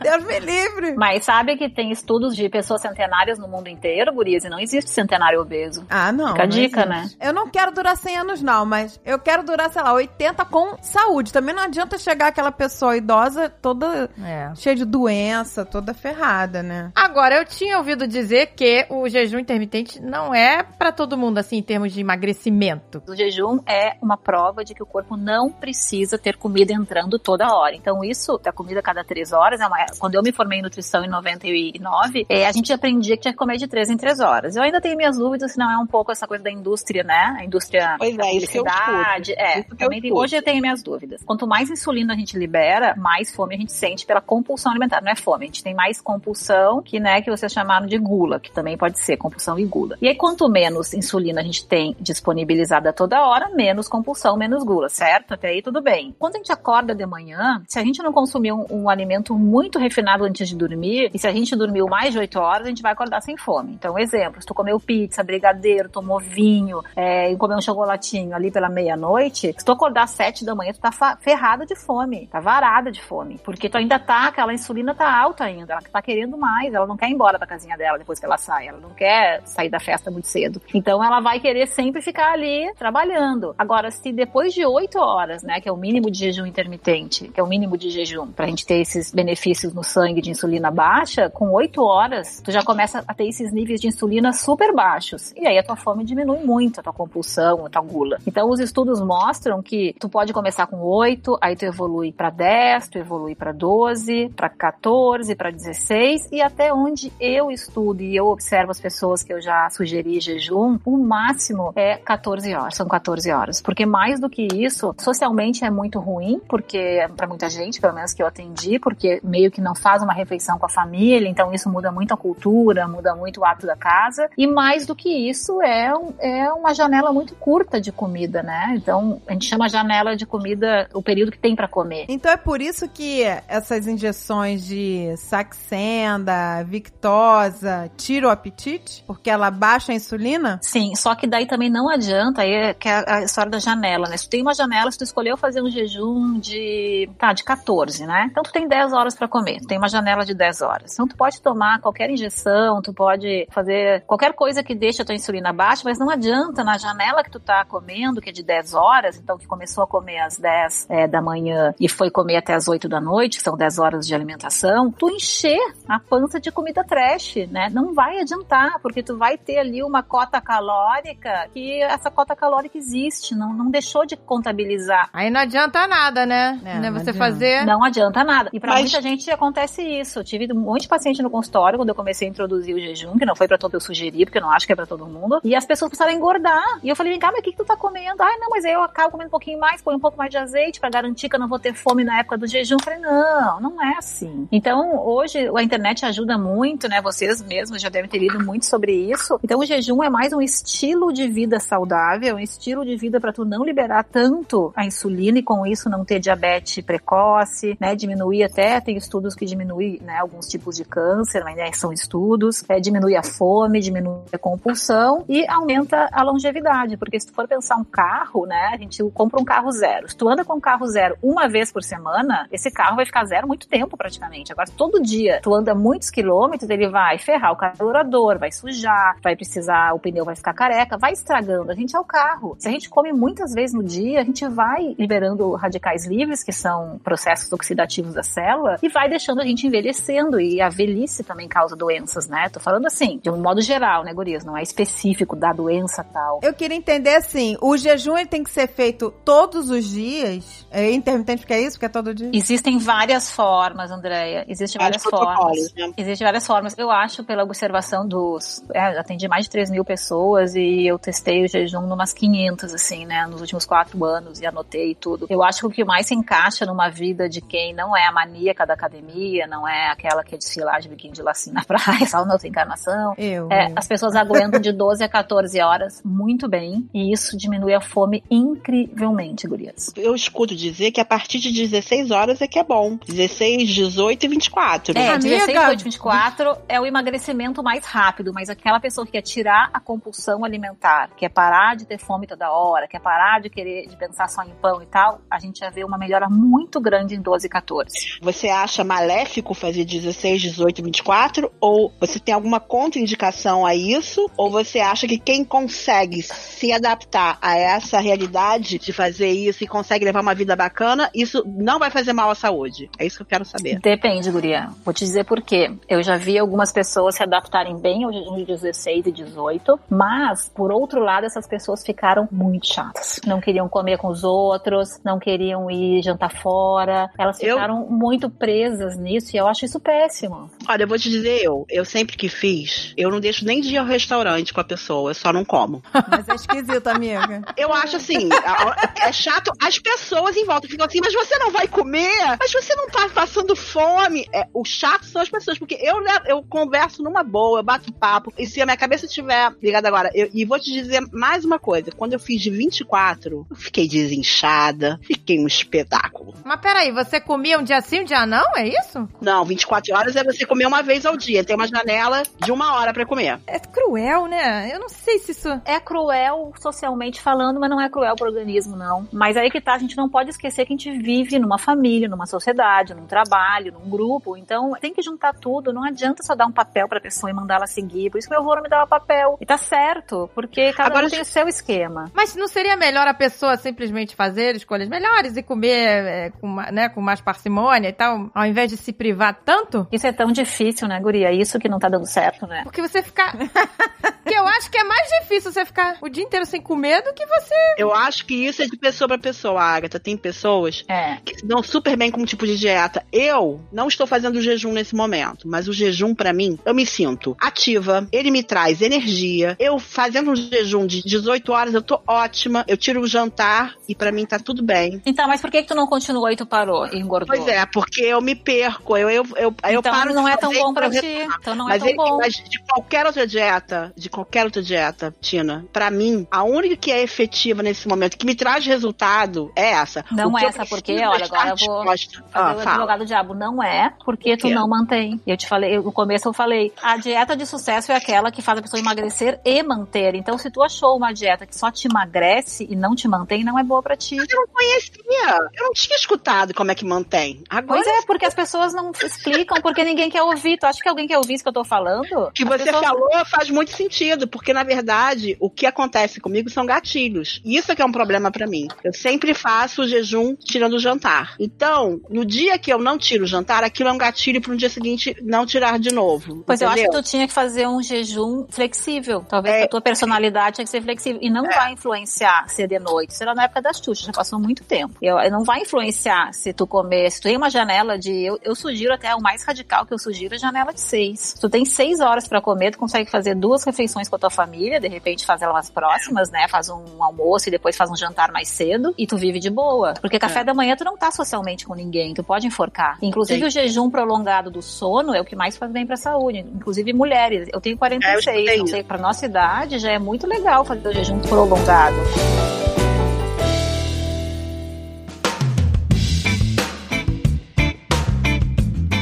Eu nunca senti fome de manhã. Nunca. Na minha vida, não. Perfeito. Eu não gostava de tomar café pra ir pra escola. Nada. Isso desde criança. E eu era forçada. Mas esse é o perfil de quem engorda, viu? É o perfil de quem engorda porque a fome vem final do dia, né? Tinha que comer, tinha que comer, tem que comer de manhã, tem que comer de manhã, tem que comer de manhã. Aí, passei anos da minha vida sem tomar café, sem ligar, pulando essa refeição. A partir do momento que eu aprendi, ficou incutido na minha cabeça que eu não podia pular, que eu que era importante e tudo, hoje em dia eu acho uma dificuldade imensa ficar sem o café da manhã. Por isso, já leram aquele livro O Poder do Hábito? Ah, eu quero ler. Ô, gente, olha, peguem esse livro. Eu vou mandar pra vocês por PDF que eu tenho também, ou, ou procurem, porque é um livro que explica o porquê é meio longo tu mudar de hábito, pra bom e pra ruim. Então tu tem ali uns, umas três, quatro semanas que o teu cérebro se acostuma mesmo a fazer uma coisa. Se tu não insiste esse período, é muito difícil tu conseguir mudar. Vai sempre falhando. E pensem em coisas que vocês têm o hábito de fazer e que fazem naturalmente. Isso foi criado, isso não nasceu com vocês. Então a insistência das três semanas e quatro semanas em qualquer coisa, exercício, é, trabalho novo, horário de acordar, que tipo, depois das férias, né, a criança tem escola, é tão difícil botar todo mundo no, no ritmo. E esses livros explicam cientificamente, não é um livro de autoajuda, é um livro de explicação científica sobre isso. Leiam que vocês vão ver como Ah, vocês não legal, são pessoas com a cabeça errada. Ninguém tem a cabeça errada. A gente tem hábitos errados. E o hábito é que faz a gente, a química do hábito é que faz a química do corpo. Muito louco, gurias. Então, talvez isso seja até mais importante do que, né, a pessoa decidir, ah, não, eu vou fazer jejum intermitente, né? Mais importante é ela entender, como você É, falou, pra, né? pra mim, o jejum Entender o que funciona. intermitente é difícil por um motivo só, pequeno, pequeno motivo. À noite, eu gosto muito de tomar um vinho e comer uns queijinhos com o meu marido. Mas eu já te falei pro café da manhã. O quê? Pula o café da manhã, mas só pular o café da manhã não, não, não, não, não consegue. Tem uma coisa assim, ó, é meio cruel pra quem gosta de beber e eu, eu, Ah, lá eu vem. não gosto de beber. É, é foda, guria, mas o que que é? Lá vem, o vinho não faz bem pro sangue, sei lá. Faz bem pro coração, né? O vinho faz bem, embora o resveratrol também tá na uva, né? Não é só no vinho, então comer sei, eu uva também faz uva. bem. Mas o vinho, por ele ter álcool, ele faz o fígado ter que dissolver o álcool pra depois cuidar do resto. Então, pra quem quer emagrecer, mesmo que todo dia tome um pouquinho de vinho, o emagrecimento não acontece muito fácil, porque é um processo químico. Meu é, Deus, é amiga. tóxico, sabe? Tá, Ixi, quantas Maria. vezes por semana a gente pode tomar? Eu sempre recomendo que o álcool, pra quem gosta de beber, seja duas regras pro álcool, né? Sempre ele entrar naquela refeição pé na jaca, então da sexta, do sábado e do domingo, e aí na outra refeição tu faz só proteína. E sempre que tu beber álcool, tu cuidar pra não comer carboidrato. Então, assim, um queijinho, um salaminho, uma coisinha assim e o vinho. Não assim, o vinho com pão, com pizza, com sobremesa. Ah, isso eu tô fazendo certo, porque eu só Ai, como legal. queijos e vinhos. É, é sempre assim. O salame também. Mas se tu tiver uma janela de 6, 7, 8 horas, André, eu acho que tu pode ver grandes benefícios nessa compulsão, né? Que não é fome. A gente nunca sentiu fome, né, Guri? A gente não passou fome na vida aqui. Nossa, não, não é assim, né? É vontade É. de comer. É compulsão, é quimicamente, é o cheiro, é o olfato, é o olhar. Exatamente. É isso. Você pode estar sem fome, mas você sentiu o cheirinho. Nossa. Ativa na hora, né? Nossa, que fome. Ativa na hora. Né? São as É. papilas gustativas, é o centro do cérebro. A gente foi feita para se alimentar, porque senão a gente não vive, né? Mas aí falando em vive, por que que os, os centenários, né, que são estudados hoje, têm características tão, assim, peculiares, né? São pessoas que trabalham normalmente com o corpo, então que capinam ou que vivem num lugar tem que se movimentar, e são pessoas que em média comem menos 30% das calorias que necessitariam. E O, o Drauzio Varela participa desse estudo, né, de que tu consumindo 30% a menos do que tu precisa, tu não tu vai sobreviver, tu vai ficar bem, o teu corpo não vai ficar emagrecendo sem parar, tu vai estabilizar o peso, tu não vai aumentar o peso nunca, porque tu não forma glicogênio e tu tem uma longevidade muito maior, né? Então esses estudos, de- as pessoas que fazem, põe na internet depois, pessoas que reduzem 30% das calorias. Eu te digo que isso é verdade. Minha avó tá com 92 anos. Ela sempre, né, Agatha? É. Desde criança, ela sempre comeu que nem uma bariátrica. Ela nunca fez bariátrica, tá? Mas ela comia sempre no pires. Eu perguntava, vó, por que, que a senhora come boa. no pires? Ela, ela, porque a minha barriga não é maior que esse prato, ela falava. Ai, que ótima essa avó. Ela falava. É, não, e ela sempre fala, como é que é? Eu não vivo pra comer, eu como pra viver. E ela não sente fome. 92. Ela tá maravilhosa. E ela é ativa? Tipo, mora sozinha, sei lá, faz coisas sozinha? Sim, ela é totalmente 100% independente. 100% independente. Ela mora com a minha tia, mas ela é sempre toma banho sozinha, faz tudo sozinha, escuta, enxerga. E assim, junto com o jejum, eu acho importante também entrar no assunto da gordofobia, né? Que é uma coisa trágica pra sociedade, que já tem tantas coisas pra se preocupar, né, com o mundo e ainda fica É o meu filho que fala que tem que acabar a gordofobia. Re- Realmente, a gordofobia é, um, né, é uma coisa de comportamento super maléfico do ser humano, né? Que é avacalhar o outro e julgar e tal. Mas esquecendo que é uma coisa estética, que não acho que a gente não tem que julgar ninguém pelo formato, pelas opções nem nada, mas assim, a gordura traz doença. Se não é no sangue, é nas costas, é no joelho. Exato, é. Vamos falar, exato, de questões médicas, né? É, não tem nada a ver com feio bonito. Tem Exato. gente magra que eu acho feia. Tem gente magra que eu acho feia. Tem gente gorda que eu acho bonita. Mas é possível existir um gordo saudável? Ou não é possível? Por isso, o Jô Soares falava que ele era muito saudável. Fala, né, que ele tem exames de sangue ótimos, geneticamente e tal. Mas provavelmente ele não deve conseguir. Ele, todo mundo tem sobrepeso, fazer exercício regular, que oxigena o pulmão pro coração funcionar melhor, né? As costas podem doer, porque tem um peso maior, embora É. as pessoas obesas não tenham é, osteoporose, né? Porque o osso fica sempre compacto, então é um lado bom. Olha, uma vantagem. Ah, vantagem. vai cair, não vai quebrar a perna. Tá tudo acolchoadinho Oh, que beleza. Mas se quebra, né? Porque uma queda é sempre uma queda pra uma pessoa obesa, né? Uma pessoa mais velha. Então, assim, eu não acho que todo mundo tem que ser lindo, maravilhoso. Eu acho que a gente tem que ter um peso estável. Tirando essa coisa de estética, né? É, porque o excesso saúde de mesmo. gordura, ele tá relacionado ao entupimento também das veias, né? O excesso de gordura no fígado, o diabetes, é, são várias Exato, coisas. É o né? aumento da pressão vascular, né? É- é- são várias coisas que é- a gordura no corpo é uma inflamação, não é isso? É, é alguma célula a mais, né, que tá ali, que atrapalha o funcionamento das outras, ou dos músculos e tal. Então, como eu sempre digo, né, existem três pesos, né? O peso, que gen- o ideal, que eu acho que é o impossível, não é ideal, porque é aquele que tu quer e não dá pra chegar, porque só se tu virar um ET pra chegar naquele peso ideal, quando a gente tem 18 anos. Então, esse peso ideal é o ilusório. Tem o peso máximo, que é aquele peso que tu não te viu naquele peso a não ser grávida, pra quem já ficou grávida, então é um peso máximo. E tem o peso usual, né, que a gente chama de médio. O que é esse peso médio? É aquele peso, assim, que as roupas cabem, que tu não tá maravilhosa nem maravilhoso, mas que tá ok, que o guarda-roupa não tem que ser trocado. É aquele peso que qualquer dietinha que tu fizer, ou qualquer cuidado, tu vai voltar ali perto dele. E é aquele peso que tu vive bem. Então, esse peso médio deveria ser o peso que todo mundo quer buscar, mas as pessoas querem buscar o peso impossível, ideal, ilusório. E aí eu falo, vamos parar com esse peso e vamos pensar no peso que tu mais manteve na tua vida. Ah, não, mas esse eu tava feia. Tá, mas hoje tu tá pior, porque senão tu não tava aqui no consultório, né? É, vamos, Então, vamos- pensar,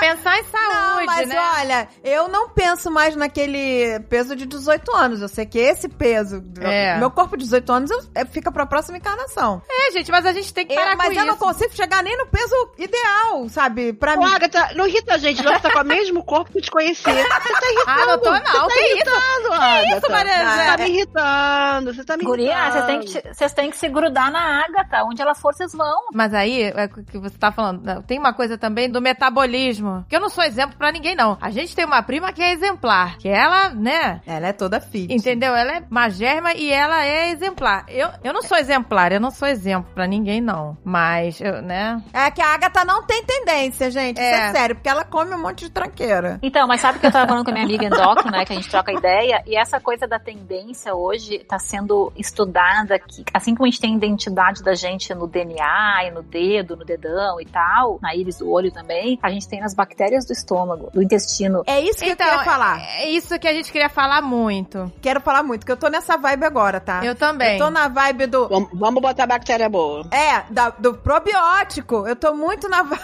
É, não se sabe ainda como tu modifica essa flora ao ponto de modificar algum funcionamento de algumas coisas. Então é só pra explicar um pouco por que que duas irmãs que comem a mesma coisa, que eu tenho aqui em casa os gêmeos, né, o Theo e a Catarina, eles comem a mesma coisa porque eu que sirvo o prato, ainda estamos morando junto, né, eles não saem pra comer na rua.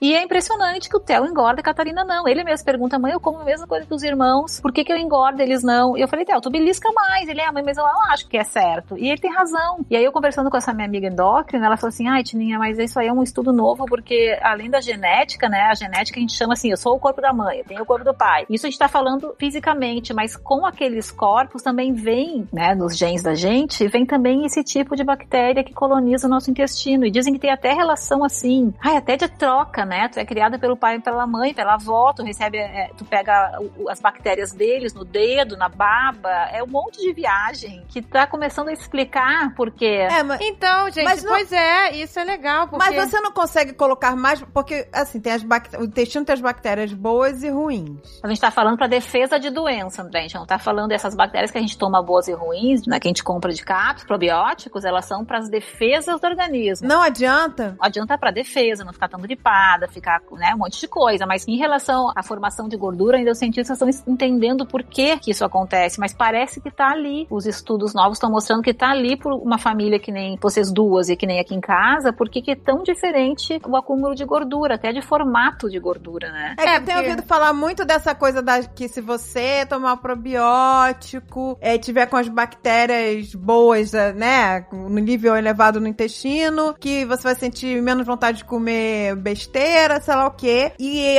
a nova onda aí que todo mundo anda falando também da tal das enzimas digestivas. Isso é uma parada que assim, eu fico, é, funciona mesmo? Tem gente que tá tomando, é, compra enzimas pra tomar. Eu gostei tanto do nome que eu tô quase comprando. O probiótico pro estômago, né? Existe um probiótico que é pra ajudar na digestão. Não só do intestino. Agora é, é probiótico pra tudo quanto é lado. Pois é, então, eu tomo, eu tomo probiótico. Mas você toma o que é pro estômago? Não, pro estômago não. Eu tomo pra, né? eu acho- Olha, olha o segredo da menina aí, gente. Tem coisa que a gente nunca vai saber se é isso ou não é isso, né? É muito confuso. Eu tinha visto um, um- um documentário falando que, é, isso ainda tá em estudo, né? Que quando você povoa realmente, né, de boas bactérias o seu intestino, elas são responsáveis por mandar mensagem pro cérebro dizendo a a preferência delas, por exemplo. Tipo, ah, se você tiver com as bactérias que adoram doce, você vai querer cada vez mais doce. Se você tiver povoado com bactérias boas, elas vão solicitar ao seu cérebro comidas mais saudáveis. Será que isso é verdade? Assim, isso tá em estudo Eu acho ainda. que é verdade, porque quando a gente tá de dieta mesmo, é, eu não sei por que, que acaba a dieta, mas quando a gente tá de dieta, tá levando a sério, tá achando que é, dessa vez é. Durante a dieta, você perde a vontade de comer doce. Ah, mas aí é insulina, daí não tem nada interno, é externo, né? Ah, Então não tem nada a ver, é o negócio da insulina, então é isso. É, daí a insulina move montanhas. Que a gente até estranha, né? Nossa, que estranho. Nossa, como é que eu comia isso? Mas também o corpo reconhece a insulina muito rápido, né? Uma vez que ela bate ali, ferrou. Por isso que eu acho importante três dias da semana a gente saber manter peso. Então eu sempre acho emagrecimento acontece de segunda a quinta e de sexta a domingo é manutenção. Quando tu tem essas duas coisas juntas, tu não engorda nunca mais. Então você acha que esse negócio das enzimas pro estômago, probiótico pro estômago, não adianta? Eu acho que por enquanto elas vão fazer bem para as defesas do organismo. Ponto. A gente não tem ainda nada estudado com assim dizendo pra ti é essa, pra ti é aquela, pra mim é esse, pra ter. A gente não tem isso ainda. E de novo, gurias, é buscar um milagre que não existe. Se a gente pensar só que como não engordar é mais fácil do que todas essas coisas pra emagrecer. É verdade. Agora, eu queria fazer um adendo ao negócio do jejum, que eu também vi um negócio falando sobre isso, que tá em estudo também, em animais e alguns humanos, eu acho, que realmente melhoraria o microbioma da pessoa que jejua. E também ajuda pessoas com esclerose múltipla, doenças autoimunes, Tem muito benefício na menopausa também. e que células danificadas morreriam no processo de jejum. Nossa, Assim, gente, que, que que maravilha. é como se fosse um reboot, que desse um reboot no seu microbioma, que desse, sabe, um reset. Mas isso tá em estudo ainda. Eu me sinto muito bem quando eu faço jejum. Eu acredito muito nisso. Eu acho que o futuro é a gente entender como que as pessoas que vivem muito e com saúde vivem. A gente já tá entendendo que é comendo menos e, se mexendo mais, e principalmente comendo menos, não só se mexendo mais, diminuindo o índice glicêmico dos alimentos. E curias pra mim é isso, ponto. A outra coisa é entender como não engordar, ponto. E muita informação confunde, por isso que hoje todo mundo tenta de tudo e não consegue. Ou se quer ficar rico ou se quer ficar magro em uma semana. Não é assim. É, não é, pois é, não, Não, é nada semana- rápido. não, é, eu- é, pois é, Quando eu era nova, milagre eu queria ficar magra em uma semana. Mas eu queria ficar magra em uma semana a ponto de. Agora eu quero ficar rica. Eu quero, agora eu quero ficar rica em uma semana. Eu fazia jejum quando eu era adolescente, só pra ir numa festa. também tu te mexia muito mais. Tu não devia trabalhar É. sentada, tu passava caminhando o dia inteiro. Sabe uma coisa que fala do caminhando? Todo mundo fala assim, ai, Tininha, mas fala que o pão, porque o pão é sagrado, o Jesus. Eu falei, olha aqui, o pão de Jesus era outro pão. E Jesus caminhava o dia inteiro. O que que vocês estão falando que Jesus comia pão? Pois é, Olha, você me deu a melhor resposta, porque o David sempre fala, ah, mas Jesus comia pão. O David sempre fala, Jesus comia pão, tomava vinho, era uma beleza. Ele sempre fala isso. Ô, gente, Jesus ficou pessoas, 33 anos caminhando, sem parar, com a cruz em cima, entendeu? as pessoas tinham que matar pra pagar galinha, gente. Ficou no deserto, ele fez jejum, ele jejuou, Era ficou tudo- 40 dias Tinha que esfregar a roupa na pedra, era tudo mais difícil, meu amor. Queimava caloria. E o pão de Jesus era duro que era uma pedra, pra mastigar aquele negócio só botando vinho pra empurrar. Exato, tinha que chuchar, né? Tinha que Chuchar. ali. chuchar o povo vir.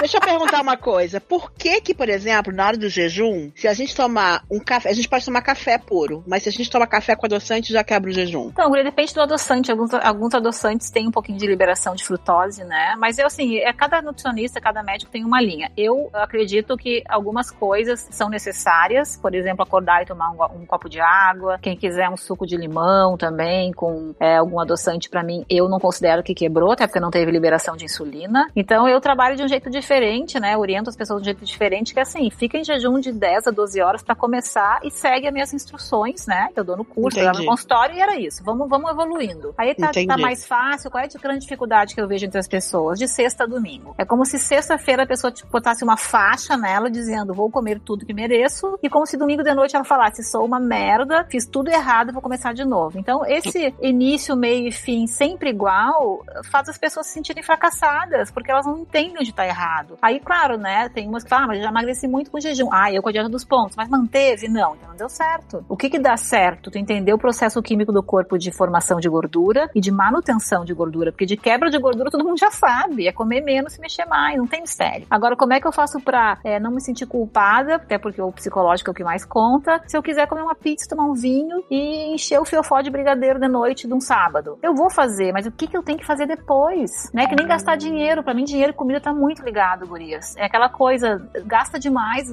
usa cheque especial, entra e sai, já se compromete. Com... É, é muito desorganizado. A comida vai pelo mesmo lado. Se a gente não se organizar no que, que funciona pra gente, é a vida inteira tentando emagrecer 10 quilos. Você faz dieta? Sim, de vez em quando não, mas sim. Ah, tipo, ontem não.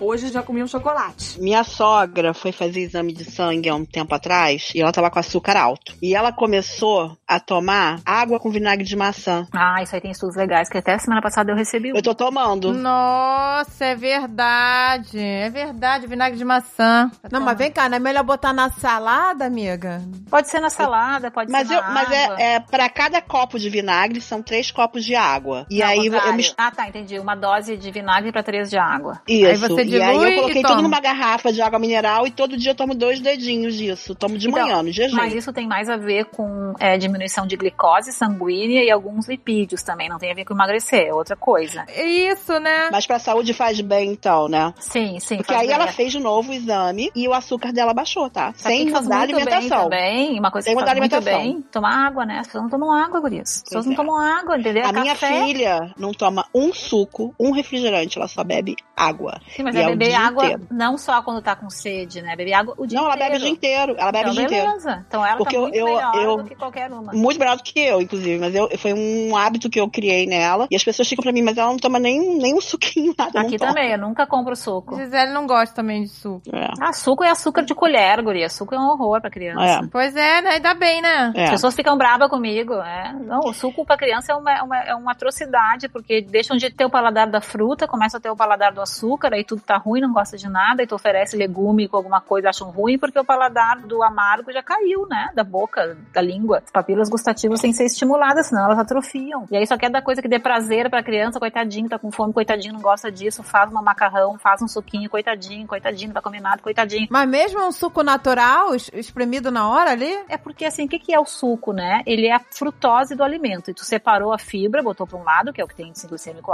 baixo, e tu pegou só o índice glicêmico alto da fruta, também tem, que é a frutose. Por que, que a fruta é uma fruta e não é um suco? Por que, que não chove suco de laranja e a laranja nasce na árvore? Porque ela tem que ter fibra. Se não tem fibra, ela vira índice glicêmico alto. Então tu pega e separa, tu pega o suco e põe fora o bagaço. Então, assim, não tem sentido. É por isso que a dieta do baixo índice glicêmico força você o quê? A Comer fibra, pois é. É, Começa a chupar uma laranja. Quem aqui não chupou uma laranja no colégio que a mãe mandou descascada? Toda a nossa geração comia laranja. Comia, né? Vocês não? Sim. Sim, Então, é. todo- hoje sim. as crianças não, ah, não gostam, querem o suco ainda. O suco de caixinha e orgânico, que custa uma fortuna, na, na lancheira. É verdade. Sabe? Não tem milagre, mas tem conhecimento, né? Você faz dieta? Sim, de vez em quando não, mas sim. Ah, tipo, ontem não. Hoje já comi um chocolate. Uma coisa que eu tenho procurado fazer na vida é a gente tá, né, mais atento aos rótulos das coisas e quando tem milhões de coisas que a gente não entende, eu não compro. Sim, coisa que a gente não enxerga, né? Porque aquilo é minúsculo. Palavras impronunciáveis que você não entende, você fala, isso aqui não, não, não pode ser bom, né? Porque É, de- é o conservante, já Não é. é- se você faz um bolo caseiro, você tem farinha, tá? Você tem os ingredientes, tá? Mas se você compra um na, na rua, você vai ver os ingredientes e você fica chocada. A quantidade de coisa que tem que você não tem no teu bolo caseiro. Mas assim, aí nesse caso, não tô defendendo a indústria, muito pelo contrário, mas só pra explicar. Se tu não põe algumas coisas, vai embolorar, vai ficar com bolor. Então, assim, às vezes, né, ácido, eh, eles põem ácido cítrico em algum suco, porque senão fica azedo. Algumas coisas a indústria alimentícia, ela faz pra manter o alimento próprio pro consumo. Então, isso é uma coisa. Agora, claro, se tu lê ali, né, e todos os ingredientes vêm na ordem de quantidade, né? Se tu lê um suco que tem água como primeiro ingrediente, esquece que não é suco, é uma, uma gororoba, mistureba. Exato. Né? Se tem o açúcar como segundo ingrediente, é puro açúcar, né? Porque tá numa quantidade grande. Então tem que ler o rótulo, mas quem enxerga? Porque eu não enxergo aquele rótulo, tem que tirar uma foto e aumentar no celular pra ver um rótulo. Não, por exemplo, uma coisa que a gente ev- evita que é o máximo é embutido. Embutido você vai ler, né? Tem um monte de coisa horrível. Eu tenho dado preferência, por exemplo, ao presunto cru. Presu- é, presunto de, de parma, sei lá. Porque você lê lá, na ingrediente, porco, sal. É o que tá escrito lá. Agora, você vai ler um embutido. Tem milhões de coisas. Guri, a diferença é o preço, né?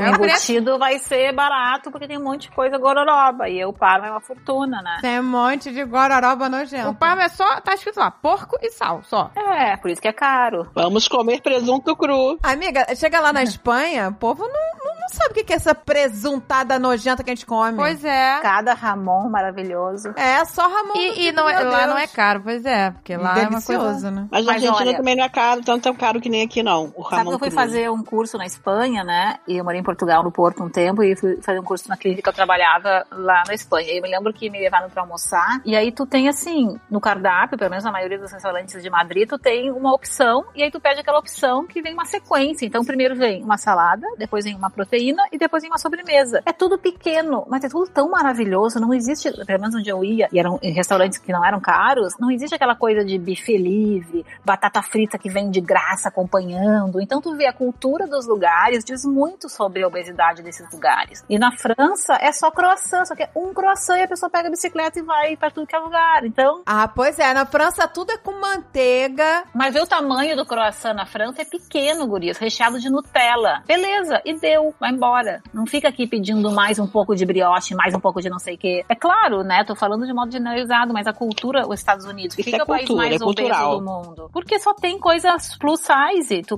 ganha um, ganha outro. Ref- é, refil de graça. Não, é mais barato o refrigerante que água. Então, gente, é muito processado. Eu acho que realmente, né, os grandes vilões são os processados mesmo. Queria o solo mais maravilhoso do mundo é o Brasil. Não tem solo igual. Tudo nasce. É maravilhoso. Pena que o Brasil é estragado por pessoas, né? Governantes, porque ele é um país incrível. As Pois é. frutas são mais gostosas no Brasil. Ah, Você vai são. comer uma banana no Brasil, é muito. Um abacaxi, É, uma manga. certeza. Uma manga palmer, manga palmer. Uma manga, nossa, Ai, é a muito manga mais palmer. gostosa do que. Pois A não é. ser, só tem um lugar no mundo É. que eu comi frutas melhores que no Brasil, porque o Brasil realmente é imbatível com fruta. Eu também. Que foi na Nova Zelândia. É. Ah, é? E Sim. Eu não sei se é porque o solo é vulcânico. Fa- falam que é por isso. Ah, nunca comi nada de lá. Ah, já comi kiwi da Nova Zelândia que eu compro sempre de lá. Pô, é verdade. É dos deuses? É o abacaxi, o abacaxi que eu comi lá. é, não me deu acidez o abacaxi de lá. Não, abacaxi docinho, docinho. A uva. Nossa, tudo de lá. Ai, vamos pra Nova Zelândia.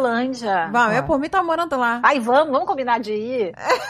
vamos, vamos pra Nova Zelândia, gente. Só vou com as comadres, não vou sozinha mais. Eu sou a favor, eu sou fã da Nova Zelândia. Eu né? também, amei. Foi mágico, foi Eu mágico. fui sem saber o que que era. Você Nova Zelândia é Ah, paraíso. Nova Zelândia, um lugarzinho lá um- no cu do mundo. Eu fui acho, É. sem uma expectativa. Todo mundo é no meio, né? Por isso que é bom que ele fica lá isolado. é, no dedinho mendinho todo mundo. Ele, ninguém incomoda, ninguém se importa. Por isso que é bom, entendeu? Ele fica lá Nossa, é um quietinho. paraíso, gente. Então, mas tu vê, e uma vez eu assisti um programa também com um cientista eh, nutrólogo, né? Bem legal, que ele falava assim: uma, uma das coisas que mais gerou obesidade no mundo inteiro foi comprar comida pronta. Se todo mundo fizesse tudo que quer comer, a gente não engordava. Esses dias eu fiz aqui tortéis, né? Ravioli com eles, a gente fez a massa, né? Na pandemia, todo mundo em casa, fazer aula de culinária. Aí fizemos a massa, fizemos um por um tortéi, recheamos, cada um pediu seu tortéi recheado. Quando a gente viu, a gente tava ali fazendo tortéis há duas horas. Eles falaram, mãe, não era mais fácil comprar? Eu falei, aí que tá. Aí por isso que engorda. Se a gente fizer a nossa comida, é porque daí tu compra, tá pronto, esquenta, come, daqui a pouco tá com fome, tem ali um pronto, esquenta, come, micro-ondas um minuto, come de pé, conversando com a pessoa, não registrou o que comeu, come mais um pouco, acha que tá triste, vai comer de novo pra ficar feliz, e aí vai indo. Agora, se Eu a acho gente que é. cozinhasse mais, ninguém conseguia comer tanto quando cozinha. Agora, eu vi também um, um programa sobre o jejum, né? Que o jejum extremo, né? As pessoas que ficam. Gente, Sim. isso é muita loucura. Um mês sem comer. Ah, que isso, gente? Só tomando. Não, pessoas que vão numa clínica lá, maluca. Inveja dessa pessoa. Não, mas olha o perigo. Ah, amiga, pelo amor de Deus.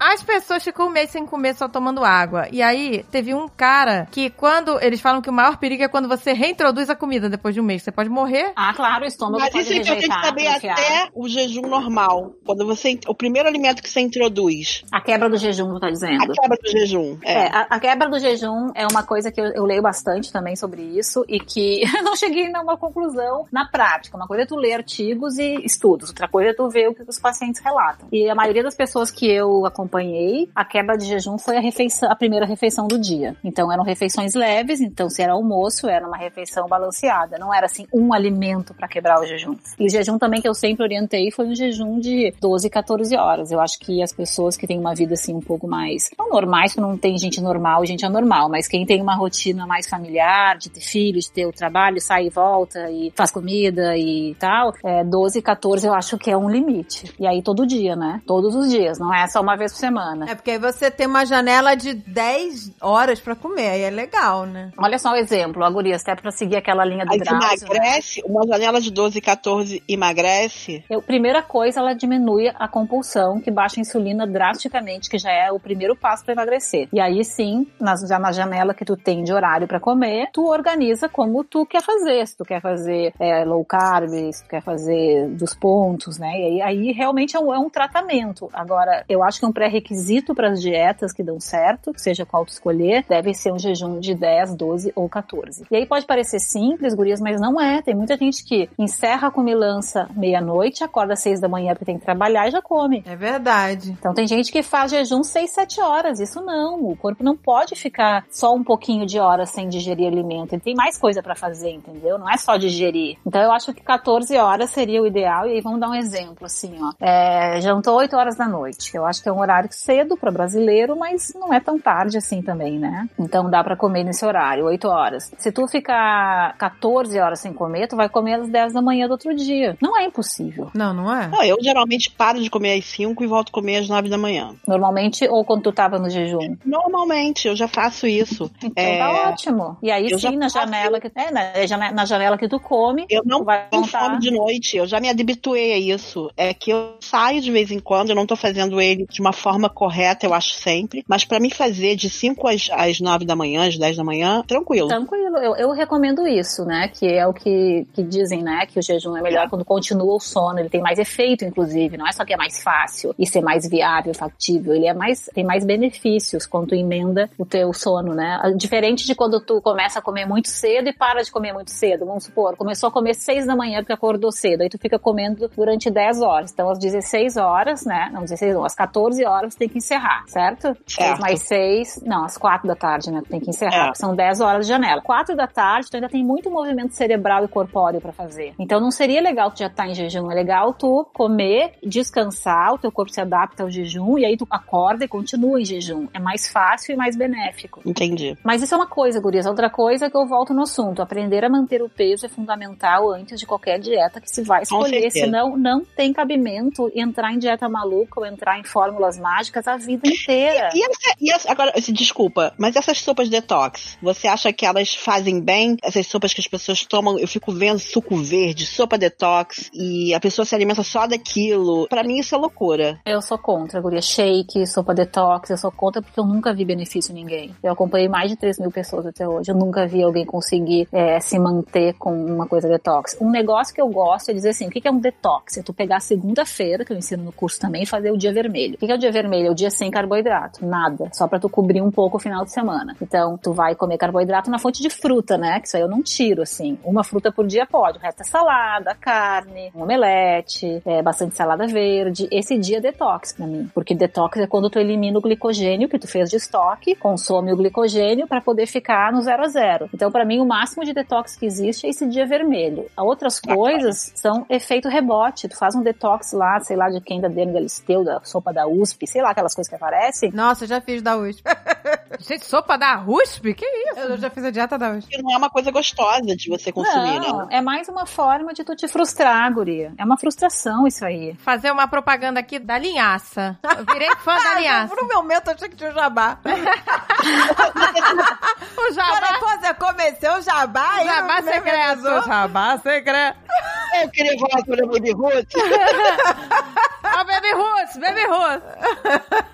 baby roots vamos sempre fazer, tem que botar sempre ali. Você vai falar da linhaça, mas você sabe que a primeira pessoa que eu ouvi falando sobre o vinagre foi você, né? Fui eu, é. Foi, que você fazia o Alexandre tomar um vinagre. Pois é, então, a gente tava fazendo isso e parou, porque eu, eu também aquelas coisas, eu tinha lido sobre isso, dizendo que, a Tina, vê se isso é verdade, que ele reduz o índice glicêmico da comida que você tá comendo. Ah, e daí é uma questão de pH, deve ter uma influência sim, mas não chega a não liberar insulina por causa disso, entendeu? A grande questão é a insulina. Ele pode até diminuir um percentual, que nem pimenta, né? Aumenta o metabolismo e gasta energia, a pessoa sente gente de pimenta. A pimenta acelera o coração durante um período e isso faz gastar um pouquinho mais, mas não, não é uma coisa que a gente calcula no emagrecimento, quanto que ficou respirando rápido por causa da pimenta vai perder de caloria. Não, entendeu? Aí entra naquela piração daquele monte de coisa que aparece e daí tu pensa assim, ah, sabe uma coisa? Abre aí um vinho e vamos comer um pão. Por quê? Tu enche o saco de pensar naquilo, aquilo não tá levando a lugar nenhum, né? Confunde. Essas coisas eu acho que se faz bem pra saúde, ponto. Agora, por que isso vai fazer a comida quebrar, não sei do que, aí já é uma piração, não dá. É Entendi. verdade, gente. É isso que enche o saco. É, e é que o menos é mais, entendeu?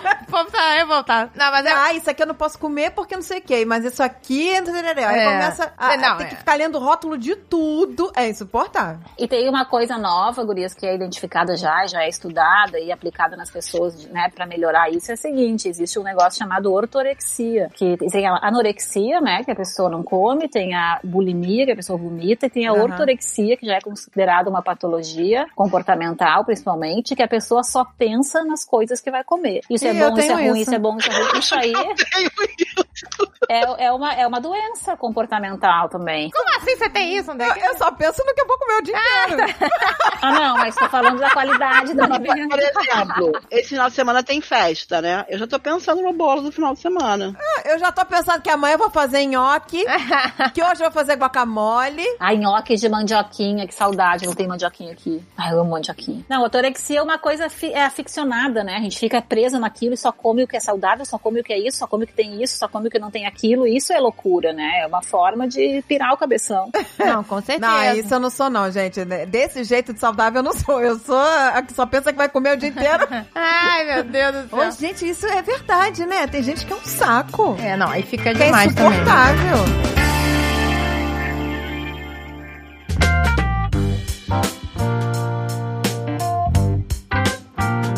Gente tá falando de emagrecimento, mas a gente pode falar um pouco sobre nutrição também. Nessa época de imunidade baixa, que a gente não pode estar com imunidade baixa por conta do coronavírus ou de outro vírus que a gente pode chegar a aparecer, existem uns shots que são bem bacanas que eu fico vendo e eu não sei se isso faz efeito. Eu de cúrcuma, legal. com pimenta. Você acha legal a gente todo dia tomar um shot desse? Eu acho legal, Guria, mas eu acho assim, ó, que isso é legal porque faz bem, porque leva nutrientes e ponto. Não é assim, por isso eu vou emagrecer, eu vou ficar com fome, vou baixar o índice glicêmico, não. Essa continuação aí do pensamento eu já acho que tem que tirar. Não, eu ima- Isso é bom, é natural, ponto. Mas eu imagino que isso aumenta a imunidade. Ah, sim, aumenta a imunidade, te leva nutrientes que normalmente tu não come. São Entendi. coisas que são naturais e que tu não tem nos alimentos tão em grande quantidade. São ótimos. Agora é isso, ponto. Não vai pensar que é isso que vai. Porque daí é frustração chegando, né? Tomar essas coisas em jejum, quebrar jejum com essas coisas é Eu bom? acho bom, eu acho bom, acho ótimo. Gente, mas eu vou continuar fazendo a propaganda aqui da linhaça, porque o Fala, meu pai sempre falou.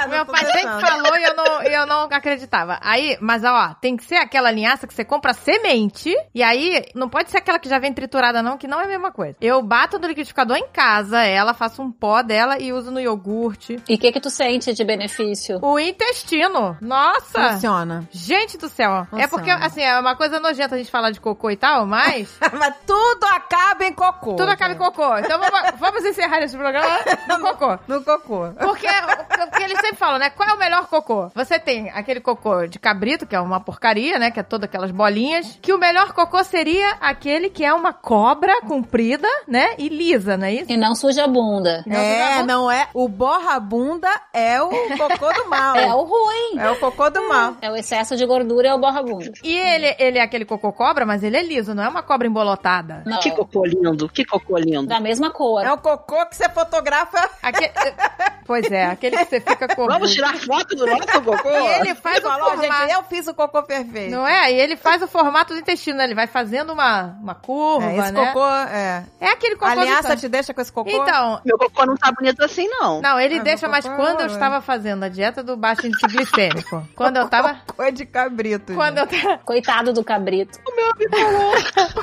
Não, é, não, gente. E tem o, tem o cocô cacetinho, né? Que ela falou aí do cacetinho, do pão cacetinho. Né? Que aquele gordinho. Não, então, agora tá bom, mas não tá como tava quando eu tava fazendo a dieta do índice glicêmico, comendo fibra, comendo, tomando aliança e muita água. E água, né? Nossa, mas eram os cocôs que eu ficava orgulhosa, assim, que eles Não, não, nem, nem tem cheiro ruim. É um cocô que é cocô, ele não é um horror. e pulavam quase pra fora É da privada de tão compridos, assim, de tão cobras gigantes, sabe? É, meu pai falou pra mim, come milhaço, come milhaço, come milhaço. Eu tenho dificuldade de ir ao banheiro, né? De ir ao banheiro. Então, quando vou, é aqueles cabritinhos, fica lá, uma bolinha de cada vez, é um saco, demora. Aí...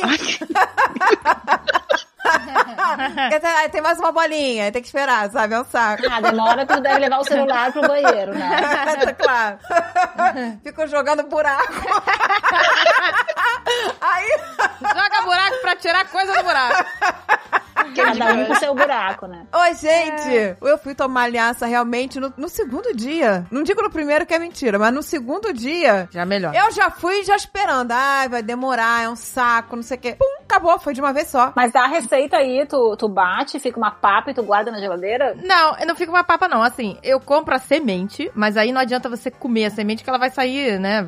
Não- Sim, não vai. É, tem que abrir a semente. Você é. tem que abrir. Eu bato ela sozinha, sem água, sem nada, no liquidificador. Aí ela vira um pozinho. Vira um pozinho seco. E eu guardo e jogo no, no iogurte, no mingau da minha filha. E aí, nossa, é uma maravilha. Pô, mas é aquele negócio que ficou babento lá no mingau dela? É, que fica babento, porque eles soltam óleo. É, não, Mas é que o falta, negócio- é, é, o óleo e também o tipo de amido, né? Bem pouquinho. Amido não, é o tipo de carboidrato que é bom, né? Bem pouquinho tem. A nessa que funcionou comigo foi a semente jogada na A vitamina. semente pra mim não funciona porque vai sair, sei lá, tudo inteiro. Pô, o meu me ajudou. Mas qualquer cocô pra sair, gurias, tem que ter água, né? Senão não forma cocô. Exato, exatamente. O negócio aí que a Tina falou, de beber água. Senão não tem como. Tá comendo muita fibra e não Pior tá ainda. água aí, ferrou. Aí é pior ainda. Aí entupiu. Aí entope, né? É, daí em top fica, fica loma, né? Fica cocô duro e seco. Exatamente. É um parto. O cocô que é um parto. Que você, né, A sai gente tem que fazer um, chorando. um dia só do cocô. Eu boa. O dia do cocô, programa sobre cocô. Tem, tem que fazer o dia do cocô. Tem que ter um programa só sobre cocô. Sobre o coque, cocô ao contrário, o coque. Muito mais chique. Muito mais chique. Eu não faço, eu faço o coque Eu faço o coque todo dia. todo dia. Nossa, eu posso contar uma coisa pra vocês? Eu tinha amigas que tomavam lactopurga pra emagrecer. Ai, eu me lembro, cagava o dia inteiro. Você lembra de, dessa época? Lembro, lembro. Você tem a mesma idade que eu. eu Tem, eu amigas sou de que tomavam- 74. Eu me Tomavam lembro. vários lactopurgas pra poder emagrecer. Eu nunca tomei nem diurético, nem fora tomar remédio de pra emagrecer, mas por minha conta, diurético nem lactopurga. Mas, por exemplo, se eu via alguém com uma infecção intestinal, eu falava, ai, podia pegar essa infecção intestinal, hein? Ai, como eu queria isso. Sabe que uma vez a minha sogra tentou me matar, né? Minha sogra tentou me matar uma vez. Eu tinha uns dois anos de casada, porque ela, eu falei assim: ai, sogra, eu tô com um pouco de. Não sei, esse teu chá aí que tu toma pra fazer cocô. Ela, vou te dar um, tu toma uma xícara e vai fazer ótimo. Chá de sene. Eu tomei um chá de sene, mas eu me caguei tanto a noite inteira que o Marcelo me acordou caída na privada. Que coisa mais horrível. Quase me separo, quase que ele me larga, porque, gente, foi uma coisa horrível. Eu comecei a passar mal, tremer, quase desmaiei. Meu Deus. Caramba. Esses chás são muito fortes. Como é que é o nome Pronto. daquilo? Tá na moda. Todo mundo come pra...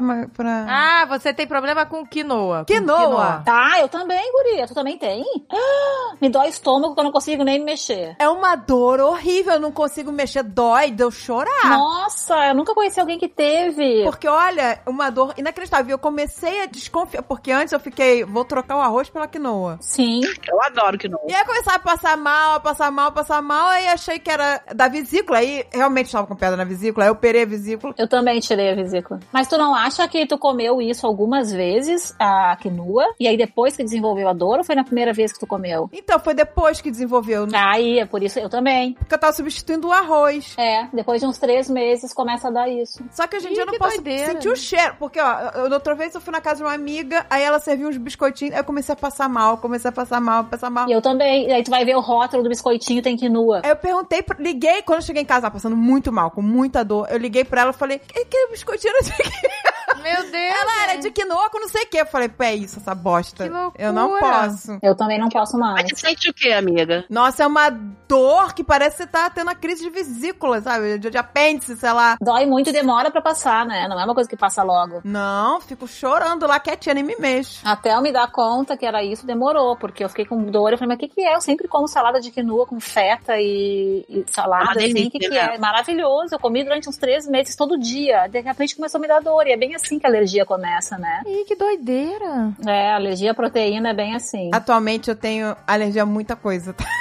é leite. É, mas elas Não, vão... mas, mas aí é intolerância, é diferente a alergia de intolerância. Isso mesmo, eu tô com intolerância a muitas coisas. Que chega assim, eu me assusta. Eu falei, daqui a pouco eu não vou poder comer mais nada. Ah, daí que é bom, vai comer só o que precisa. Que é uma beleza, né? Mas eu, não, eu, eu sei que eu vou. Assim, a dor da quinoa eu não suporto, mas a dor do sei lá o que, sabe? Eu começo a botar na escala. A dor de comer um brigadeiro, se um brigadeiro vai gerar algum problema na nossa vida, porque eu não sei se você sabe, Tina, mas eu e a Andréia, a gente chegou a fechar lojas.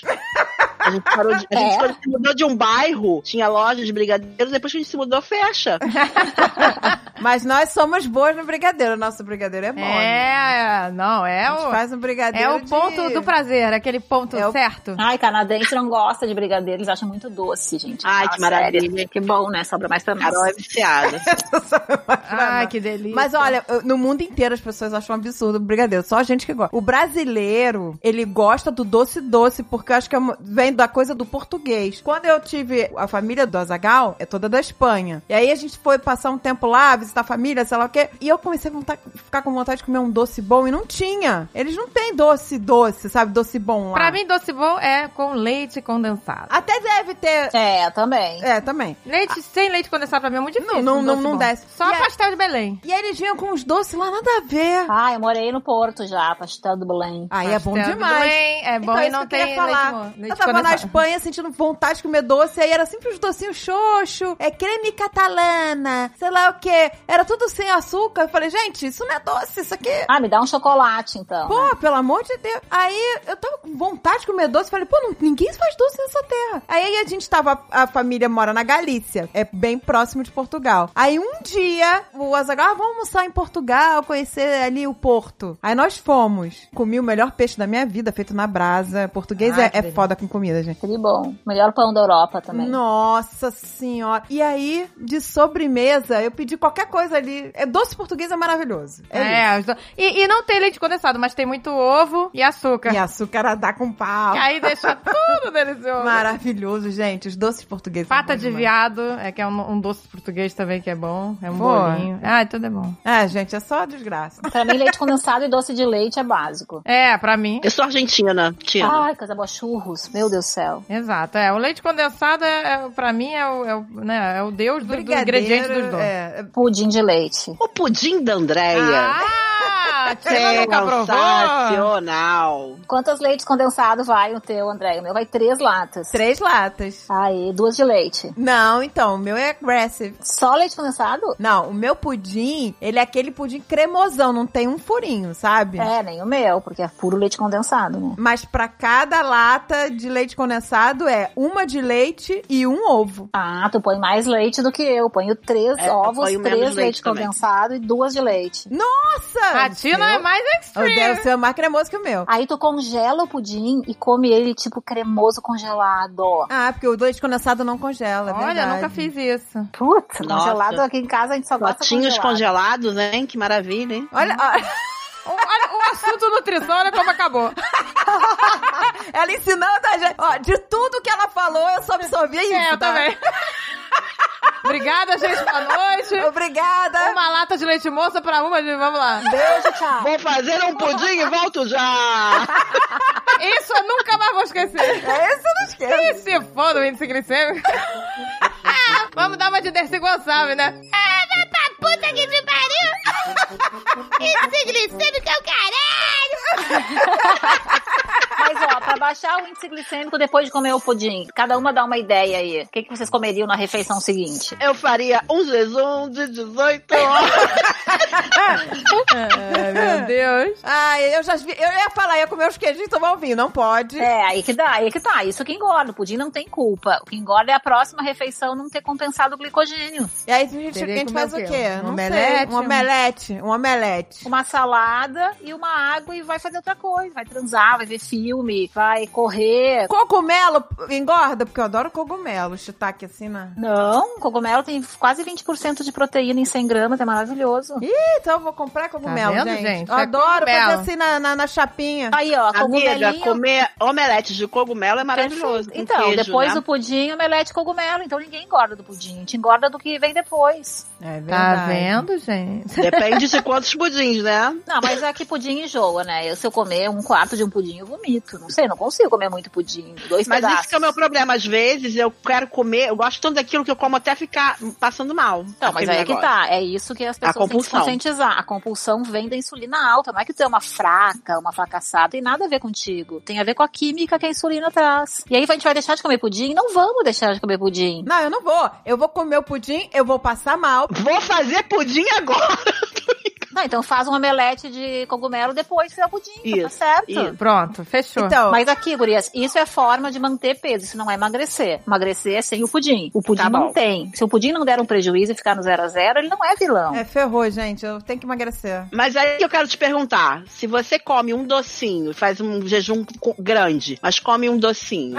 Um docinho. É, é, é bonitinho como começa Ah, a falar com bonitinho. carinho, né? Um docinho. Não, mas vamos, vamos dar um exemplo, que esse exemplo é ótimo.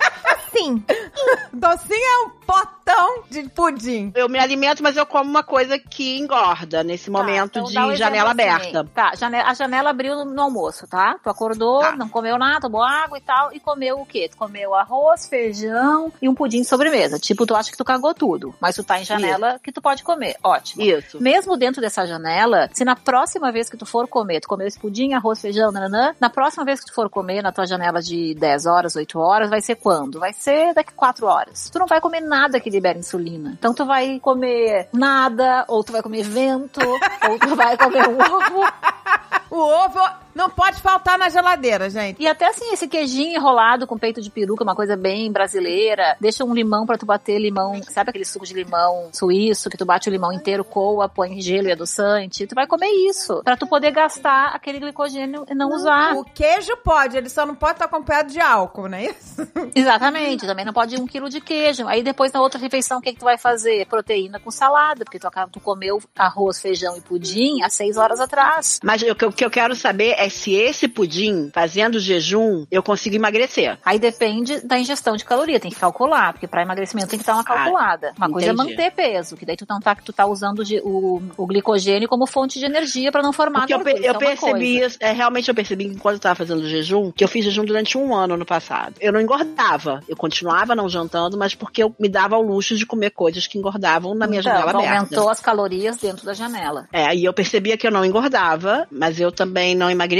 É, esse é o ponto que a gente tem que chegar depois que emagrecer. O meu objetivo é conseguir fazer jejum pro resto da minha vida. Jejum pro resto da vida é ótimo, eu acho super recomendável, ainda mais depois dos 40. Continuo dizendo que é uma época que a gente tem que cuidar muito, porque vem a menopausa, porque vem um monte de coisa meio psicológica com a menopausa, né? De diminuição de hormônio. Então, sempre que a gente estiver bem com a gente mesma, é melhor pra passar a menopausa. Mas, esse pensamento, de novo, por isso que nem eu falei no início, de primeiro eu quero emagrecer e depois eu aprendo a manter, eu acho que não dá certo. Então, dentro dos sete dias da semana, se a gente fizer cinco dias de dieta bem certinha, mesmo com o jejum na janela que a gente tem pra comer, a gente faz a dieta certinho e final de semana tu compensa, final de semana faz o pudim e depois um omelete de cogumelo, a gente não forma gordura no final de semana e queima gordura durante a semana, é a fórmula perfeita. Ai, maravilhoso. Amei, é isso, e é isso que eu ensino Amei. no curso, porque esse curso até, vou fazer meu jabá, esse curso, gurias, eu criei depois de 19 anos como nutricionista. Eu esperei muito tempo pra entender o que as pessoas tinham dificuldade. E aí eu, eu liguei baseei muito nas histórias de sucesso, dos poucos pacientes que têm sucesso, que foram poucos comigo também, porque, né, as pessoas engordam de novo, e o sucesso para mim é emagrecer e não engordar nunca mais. E eu comecei a ver o comportamento dessas pessoas que eu acompanho até hoje, que nunca mais engordaram. E aí eu criei a fórmula do curso. E o curso é isso, é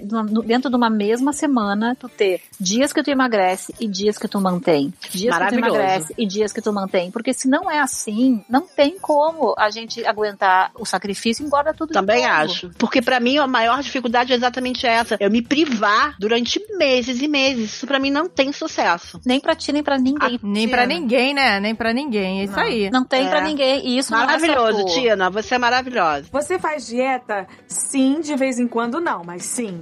Ah, tipo, ontem não. Hoje já comi um chocolate. Gente, desde que começou essa quarentena, as minhas calças só entram agora se eu rebolar muito. Tem que dar pulo. É que, é que a gente diminuiu muito o metabolismo nessa quarentena, né, Gurias? Porque a gente não gasta mais energia. Essa, a energia gasta no- nas tarefas do dia a dia, de ir pra lá e vir pra cá, são mais do que em academia, muitas vezes, né? Então a gente diminuiu muito o gasto energético naturalmente. Todo mundo, né? O problema é essa ansiedade, que é uma parada que me consome. É, mas ansiedade é também gerada pelo de insulina, viu? A insulina tem muito com isso, porque ela regula os picos de, de glicose. E o cérebro é formado, por- é abastecido de glicose. Então, essa coisa de comer, ficar feliz é ilusório, porque já vai cair. Por isso que o índice glicêmico, é, ele mantém o humor melhor, né? A dieta do índice glicêmico. Porque fica sempre estável, tu não tem os picos que o açúcar e a farinha dão. Então, às vezes a gente acha que a gente é ansiosa, mas na verdade a comida nos deixa ansiosa. É verdade. Alguém de vocês falou, né, que ficava triste de boa se não comesse açúcar. Por quê? Porque não tava com os picos. Começa a comer, é uma ladeira abaixo. Eu agora tô com uma mania de todo final, de, depois do almoço, me dá uma vontade de comer um docinho. Eu nunca tive essa coisa tão marcada como ela tá marcada Hábito. nesse momento. Deve ter feito isso 21 dias e estabeleceu. Leiam esse livro, O Poder do Hábito, é muito bom. Vou comprar, vou E, e comprar. o curso também, né, que eu já tenho ele há três anos, eu, eu melhoro muito ele com o feedback das pessoas, mas o que eu mais ouço, assim, de que foi bem surpreendente pra mim, embora eu ache esse assunto importante, mas não achei que os outros iam achar tanto, é essa coisa, assim, de muita, muita gente fala, nossa, eu até eu emagreci menos porque eu não me comprometi tanto com a dieta, mas eu nunca mais engordei. Então eu tô feliz, porque daí quando eu tiver filho eu faço dieta e eu nunca mais engordo. E aí o degrau tu vai descendo aos poucos, né? Tu não Isso faz aí. aquela coisa brusca. Então esse feedback pra mim, as pessoas agradecendo por esse conhecimento que elas nunca tinham visto em lugar nenhum, foi uma das coisas que mais me deixou feliz, porque eu sei que cada um tem o seu momento e as suas prioridades. Não é todo mundo que tá afim de se privar ou que tá no momento certo pra privar comida. Agora, não engordar é uma questão de é, longevidade, né? Questão de obrigação pra gente ficar vivo. Não, não dá pra Com ficar certeza. Nós vamos deixar aqui no post os links, né? Não, os então, detalhes sobre é. o curso. Exatamente. Não, esse curso é maravilhoso. Já quero. Também, já tô aqui me cadastrando.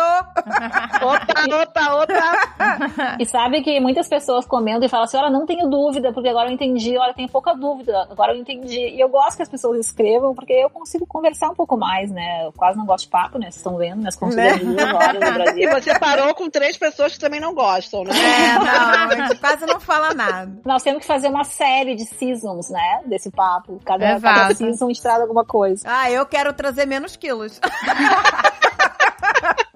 Boa, boa! Olha, se vocês me disserem daqui a dois meses que vocês nunca mais engordaram depois desse conhecimento, pra mim eu já acho que vocês emagreceram. Pra mim é a mesma felicidade de emagrecer. Ah, não, mas eu preciso fazer o teu curso, senão não, não, não, não assimilou, não. Até agora eu só assimilei o negócio do pudim. Já estamos intrigadas aqui com. Eu vou dizer uma coisa pra vocês do jejum. Eu, eu tenho, eu tô com alguma inflamação nos olhos, que quando eu faço o jejum, os meus olhos não amanhecem inchados, Olha que com legal. uma secreção. Se eu fizer o jejum, é alguma coisa alimentar que eu estou, que eu ainda não fui tratar, mas é batata. Se eu fizer jejum à noite, de 16 horas, Batata não pode, tô brincando. é, mas é, é certo, Tina. Sim, diminui eu muito. acordo como se fosse desinflamada, entendeu? Sim. É essa sensação que eu tenho. Eu vejo muita gente falando que o jejum também ajuda a não ter pesadelo e a dormir a noite inteira. Opa, dormir a noite inteira, esse eu quero. É, é, porque dizem, isso já é desde, né, de muito tempo, que você não pode dormir de barriga cheia, né? É, até não é porque tu não pega no sono, todo mundo fala, ah, eu preciso comer pra dormir, mas é porque a digestão acontecendo junto com o corpo parado Você não não, combina. É muita coisa pra pra processar, o organismo deixa. Por que que a gente fica mole depois que come muito? Porque todos, a maioria do sangue do corpo vai pro estômago ajudar a maçarocar os alimentos. E aí falta um pouco de sangue nos músculos, né? Por isso que a gente fica mole. Nossa, eu fico total. Eu preciso de meia hora pra me refazer. Mas se a gente come menos, não tem isso. E se não come nada que demanda muita insulina, também não precisa ficar tão parado. E uma vez eu li alguma coisa que, na época que eh, eram os homens da caverna e que eles tinham que sair pra caçar, que eles estavam em jejum. E eles iam com a maior energia pra ir caçar. Sim, hoje Que tem as muito pessoas- estudo provando que que, as- as pessoas podem malhar em jejum. Pois é, porque as pessoas estavam dizendo, ah, mas você vai ficar fraca, você vai ficar isso, você vai ficar aquilo. Pelo contrário, às vezes eu sinto até uma adrenalina. Eu já tomei remédio pra emagrecer, eu já falei isso pra André, às vezes eu me sinto envenenada. Se eu tô fazendo jejum direitinho, seguidamente, eu me sinto até envenenada. Me sinto muito mais disposta de quando eu não tô fazendo. Você faz dieta? Sim, de vez em quando não, mas sim. Ah, tipo, ontem não. Hoje já comi um chocolate. Gurias, posso agora dar um parecer pra cada uma de vocês? Pode, nossa, que Ah. medo. Não, eu acho assim, eu acho que a, a Agatha é, já tem a coisa da manutenção nela, né? Já vem junto no chip dela, então provavelmente ela não deve acompanhar as outras pessoas comendo tanto, né? Que nem quando ela tá junto num grupo, talvez ela não coma tanto mesmo. E acho que tu, Agatha, tu tem que te organizar pra botar, por exemplo, tu que pode comer um pouco mais, ou que, né, que de repente tem um metabolismo melhor pra digerir as coisas. Não, não tudo, mas para os carboidratos, botar o carboidrato só duas vezes por dia. Escolher dois carboidratos só pra tu distribuir. Então, se tu gosta muito do teu pão de manhã, tu põe de manhã um pão. É, se tu gosta muito de arroz na refeição, escolhe uma das duas refeições principais, ou almoço ou jantar. Porque no perfil que tu tem, se tu fizer isso, tu não engorda nunca mais também. Entendi. Ah, legal. E pra Mary Jo, qual é a dica? Tô curiosa. Ah, é, quero saber. Eu acho que tu que gosta de fazer jejum, né, que tu já fez de muito tempo, eu acho que o teu jejum não tem que ser mais de tantas horas. Eu acho que o teu jejum deveria ser de no máximo 14 pra tu conseguir continuar. E de repente o teu jantar, que tu já tá acostumada a fazer jejum, porque o, o lance é que se tu faz o jejum pra emagrecer e depois tu não consegue mais manter, é porque o jejum não te serve tanto assim do jeito que ele tá acontecendo, certo? Entendi. Se tu tiver só a janela aberta, mas tu deixar flexível se é o jantar ou se é o almoço que tu vai tirar, eu acho que tu consegue fazer pro resto da vida. Tem gente que não consegue ficar de boa no restaurante. Por tu conseguir ficar Eu de boa no fico, restaurante, eu fico então, de boa. então flexibiliza. Se tu tá indo no restaurante É. e tu tá afim de comer, tu é de noite, tu ao meio-dia faz o. Né, começa mais tarde a tua janela, entendeu? Isso eu acho que Entendi. poderia ser a grande chave pra tu conseguir fazer jejum pro resto da vida. O meu grande problema é o hábito de, por exemplo, se eu me habituo a fazer tirar o jantar, eu tiro todos os dias. Quando eu quebro isso, isso pra mim é um gatilho. Então, mas pra mim isso é um gatilho. gatilho, porque tu deve ser perfeccionista em algumas coisas da tua vida, que se uma coisa tá fora, tu caga tudo. Então, de repente, É. tu botar, flexibilizar essa janela, pode ser a grande chave, Guria, pra Eu tu fazer pra acho, sempre. eu acho, eu Inclusive acho, final de semana, acho. entendeu? É, eu, fiquei, eu eu, também fiquei acho. ouvindo, eu fiquei ouvindo tu falar que, né, que foi muito bom pra ti, mas que o fato de isso, esse gatilho ter acontecido, tu começa a te desorganizar. E na verdade não precisaria. Se alguém consegue ir no restaurante e não comer, é porque tu tem que te organizar não de uma forma radical, mas da forma flex, mais flex. E aí Com tu vai certeza. o resto da vida, assim. Até planejando, sabe? Eu tenho uma festa tal lugar, final de semana eu vou pra casa, não sei do que. Vou comer pudim tal dia. Tu te organiza. Já vou Aqueles tentar fazer dias. esse final de semana, Tina. Pode começar. E Andréia, Se mata. eu acho, eu acho que tu, Andréia. Guri é bobagem. boba. Não, eu acho que tu, André, é a única que tem que te encaixar numa coisa assim, ó. Cinco dias da semana tu faz muito CDF, não abre brecha, não. E pode ser cinco dias que tu escolha. Não quer dizer que tem que ser de segunda a sexta. Pode ser que tem eventos segunda e terça, ou que tu vai fazer uma janta de aniversário pra alguém, sei lá, e seja quarta. Mas que tu tenha cinco dias que tu segue bem CDF, que tu faz aquela coisa bem assim, sei lá, conta ponto, faz, sei lá, faz um esquema muito CDF e dois dias da semana tu usa o pé na jaca. Que eu chamo esse esquema de 5 a 2 que eu acho que é o que mais funciona. No curso eu, eu ensino. Então, 5 a 2 pra mim é o que mais coloca pessoas no teu perfil, né? Do engorda, emagrece e tal, mais no lugar. E daí tu tem dois dias pra programar a comilança. Então, Exato. sábado e domingo, ou sexta e sábado, tu quer meter o pé na jaca, comer vinho, pão, brigadeiro, tu vai ver onde é que vai ser isso. Vai ser no jantar de sábado. Então, tu já tá programada pro almoço de sábado ser um omelete cogumelo com queijo. E ponto. E não reclama da vida. E fica de boa, e fica feliz. Domingo vai ser uma macarronada do almoço. O de noite, se todo mundo pedir pizza ou fizer cachorro quente, tu tá fora. Exato. Então tu vai ter que ter uma coisa radical pra tu não ficar nas nuances da balança. E duas latas, né, de leite moça e uma de leite, né? Eu vou testar esse pudim hardcore aí. Eu acho que tu é alegre, então tu deve também te adaptar às mudanças da vida, né? Não, tu não deve ser uma pessoa assim radicalmente encaixada nas coisas. Então tu pode ser do teu jeito radical duas vezes por semana, cinco vezes por semana bem CDF e duas vezes não. Eu acho que É. arranjar, o- achar o perfil de cada pessoa foi uma coisa que me custou muitos anos assim pra entender, né? Nem todo mundo é igual, nem todo mundo é jejum, nem todo mundo mantém peso que nem a Agatha, nem todo mundo briga com a balança e não entende o que faz errado, sabe? É verdade. Então tem o perfil de cada um. E quando as pessoas descobrem o que funciona, é muito mais fácil. E a tem uma felicidade tão grande não engordar. Muito melhor que emagrecer. Ai, meu Deus. Eu acho que isso a Agatha tem bem, né? Essa coisa de, pô, tô com a mesma roupa, tô de boa, engordei um pouco, consegui voltar. Então essa manutenção. A primeira vez que eu me assustei realmente foi no ano passado que eu tinha chegado num peso só grávida. Aí, aí eu me assustei. Mas tem gente que se assusta depois de 30 quilos, te assustou depois de 5. Mas esse teu caso, tu é muito flexível, então também não é tão bom. Então tu tem que te encaixar numa coisa que não seja radical. Pra mim não é radical cinco dias de super cuidado e dois dias de descuido, sendo que tu compensou. Tá ótimo. Ter duas refeições no final de semana, Andréia, bem pé na jaca, guria, tá tudo bem, não é uma vida ruim. Eu sempre falo pro Dave que o meu vício é a comida, né? Então, se eu fosse viciada, sei lá, se eu fumasse, se eu bebesse muito. Não, mas teu vício é insulina, lembra da Ina? É insulina o teu vício, não é nicotina, não é cocaína, não é heroína, não é morfina. Por- Eu falei, por isso que eu não posso experimentar droga nenhuma, gente. Porque senão eu vou parar na, Não ferrou. na sarjeta lá na, na vala, na, vou me achar na rua largada, entendeu? Ai, meu Deus do céu. É É, verdade, é verdade. Tem gente que, que tem endorfina, né? Tem gente que é do jogo, né? O jogo libera é, serotonina, né? Não, mas, O eu- mas, por exemplo, eu acho que eu e a Andréia e a Também, nós somos pessoas que se a gente, a gente já é muito alegrinha, a gente ia ser muito louca se a gente tomasse Nossa, drogas. pois é, né? Porque eu, às vezes, parece que eu sou drogada. A insulina é um hormônio que afeta muito o nosso comportamento, muito. Por isso, por é isso. alegrinha? É, a gente às vezes é alegrinha de farinha e açúcar, não é de Gente, birosca. eu acho que eu sou bem drogada de farinha Mas e ao açúcar. mesmo tempo, isso dá uma instabilidade muito grande, porque depois É. que o corpo não tem a insulina, aí que ele libera outras coisas, libera endorfina, libera serotonina, todas as inas, né? Ou seja, tina, né? Tinha solução. Eu nunca mais me esqueço que na academia uma vez a Agatha tava comigo, eu acho. Né, minha irmã sempre magra, eu não. Aí a mulher chegou pra gente assim no meio da aula, era aula de dança. Aí tinha já umas, umas senhoras, sabe? Que eu adoro fazer essas danças malucas. Eu Não quero nem saber se é cheio de, de coroca, das corocas.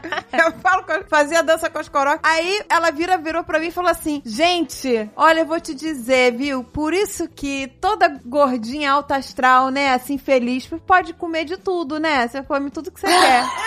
Meu Deus, que horror. escrota, né? Aí eu olhei pra ela, pra coroca, falei: É, eu não como tudo que eu quero, não.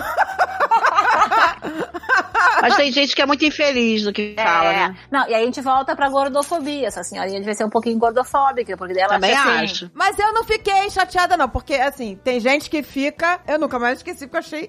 Gente, mas como assim? Aí na hora eu fiquei revoltada porque eu não comia, realmente, eu não como tudo que eu quero. Eu, a gente, dentro da nossa loucura, a gente se policia, né? Não, não faço brigadeiro todo dia, não como doce todo dia, não, não pode. Eu, fui- aí na hora eu fiquei revoltada, mas eu não como tudo que eu quero.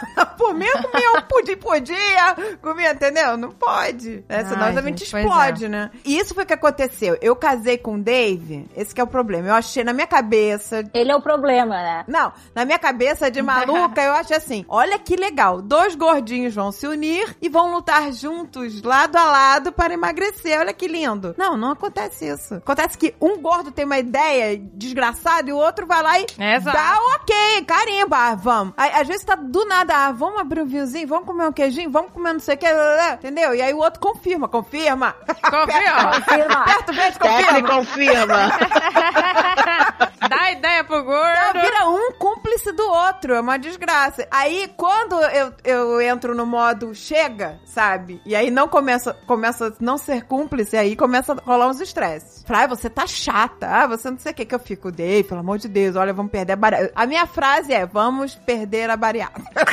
essa é a minha frase diária. A gente vai perder essa bariátrica, quem foi à toa. Tudo foi em vão, eu sempre falo, foi em vão, foi em vão, foi em vão. Porque eu tenho cagaço de gente recuperar o que perdeu, né? Aí voltamos pro mesmo assunto. Bariátrico ou não, André, é a mesma coisa. A bariátrica só te faz não ter espaço pra comer tanto. Agora, se tu comer leite condensado de colher, tu vai comer o tanto que tu comia antes. Não, mas vou te dizer, o estômago já largou. Eu- eu- claro que eu não como como eu comia antes. Mas eu não como a quantidade do início da bariátrica, sabe? Eu já como mais. Olha, eu acho que uma- uma- um jejum pra ti ia ser legal também, talvez de 12 horas, não demais. E aí com aquele 5 a 2 que eu te falei. Aí tu ia ver como diminui essa compulsão. Porque a insulina tem que baixar. A insulina pra voltar pra casinha dela demora depois que ela sai. Por isso que o, o jejum prolongado, ele faz a insulina voltar pra casinha dela, ficar lá no canto dela. E aí ela não estimula mais compulsão. Tina, E um remedinho.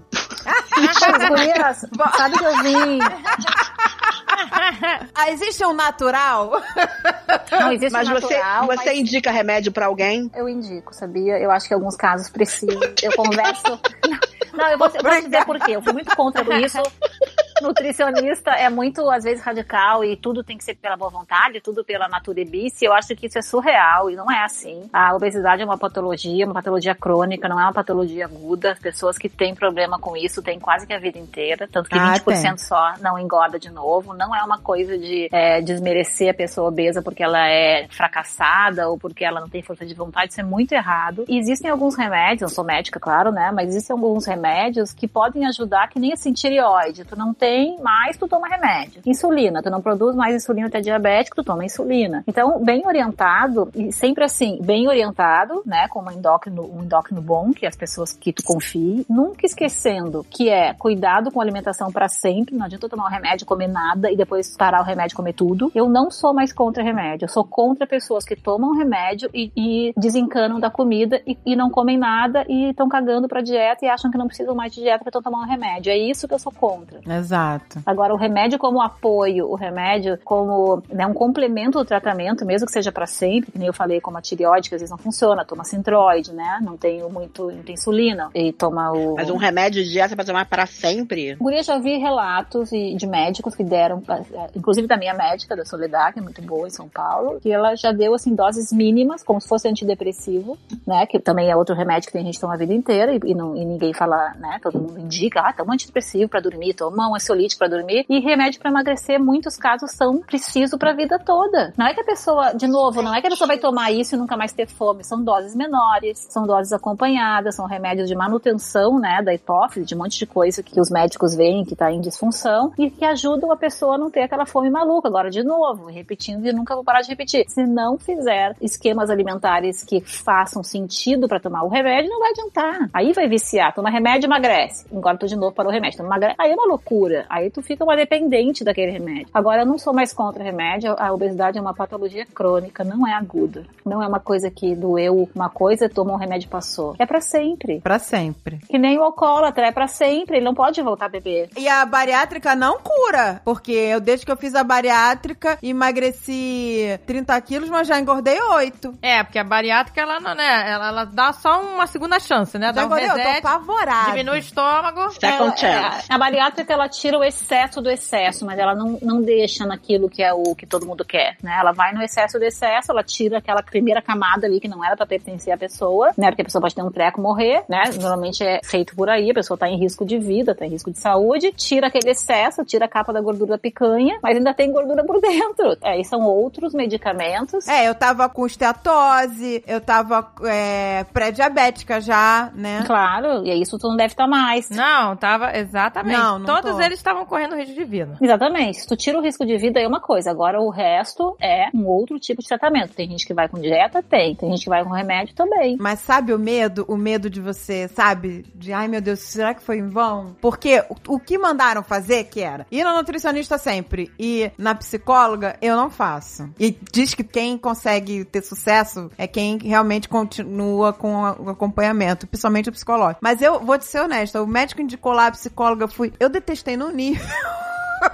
Mas procura outra, Andréia. Procura outra até que tu vai gostar. Mas eu, nossa, achei. Nossa E senhora. hoje em dia tem online, amiga. Tá cheio de, de psicólogo É, online. tem uma ótima pra te indicar se tu quiser. Ah, Mas sabe quero. que se tu tá falando, a gente fica rindo, né? Mas eu fico só ouvindo, assim, porque eu peguei manha já, né? De ouvir as pessoas e acabar entendendo um pouco mais como é que funciona a vida da pessoa. Que, por exemplo, quando tu casou, vocês ah, se acompanham na comida e tal. Muitas vezes, vocês dois, sugestão, não é também que eu tô certa, mas muitas vezes vocês dois vão ter que ter outro tipo de programa para esse casal ter outro tipo de objetivo. Por enquanto, o objetivo é curtir a comida. É, a gente começou a bicicleta agora. Agora é bicicleta. Toda Exatamente, gente fala, vamos da andar de bicicleta. Aí ele- Aí ele fala, a gente tá andando, ó, pra caramba, a gente anda 30 quilômetros. Pô, quem sabe daqui a pouco vocês estão unidos para fazer trilhas de bicicleta pelo mundo. Tô, tô viajando, mas é uma coisa assim que vai dando outro objetivo que não é pedir uma pizza, sentar e ver filme. Que não, não é que não tem que ter isso, mas se para vocês isso descamba, vocês não são um casal que só podem ser ligados por esse vínculo, né? Tem que ter um outro. Então, assim, achar aonde tá. E às vezes a terapia pro pós-bariátrico ou pra todo mundo adianta por causa disso, né? Tu começa a ver outro lado das coisas. Mas a bicicleta é uma coisa que realmente faz um bem do caramba. Super bom. Não dá muita dor em articulação, né? Se a bicicleta é boa. Eu também ando de bike direto aqui em Vancouver. Não, e a gente vai assim, vai passear, porque,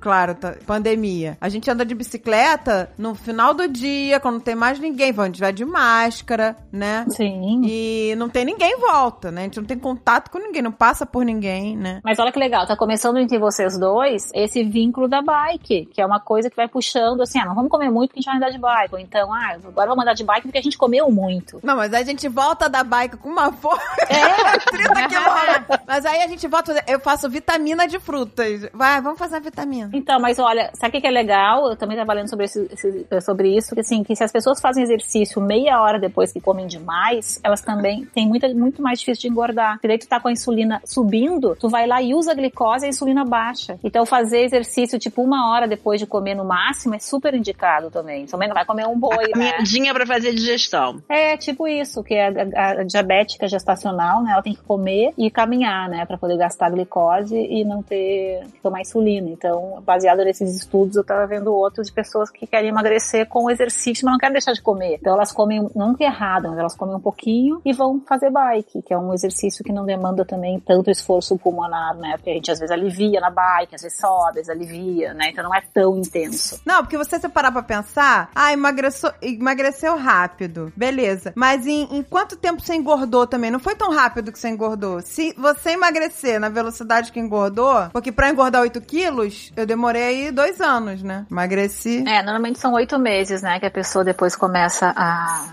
ladeira abaixo, que nem namoro, né? Oito meses fica apaixonado, dá todo dia. Depois começa a dar menos, né? É verdade. É, exatamente. Oito meses de paixão, depois aí virou tal do amor, né?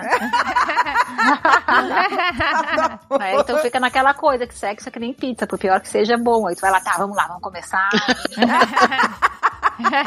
aí fica bom, né? No começo tu, sei lá, come pizza fria qualquer hora, é diferente. Você faz dieta? Sim, de vez em quando não, mas sim. Ah, tipo, ontem não.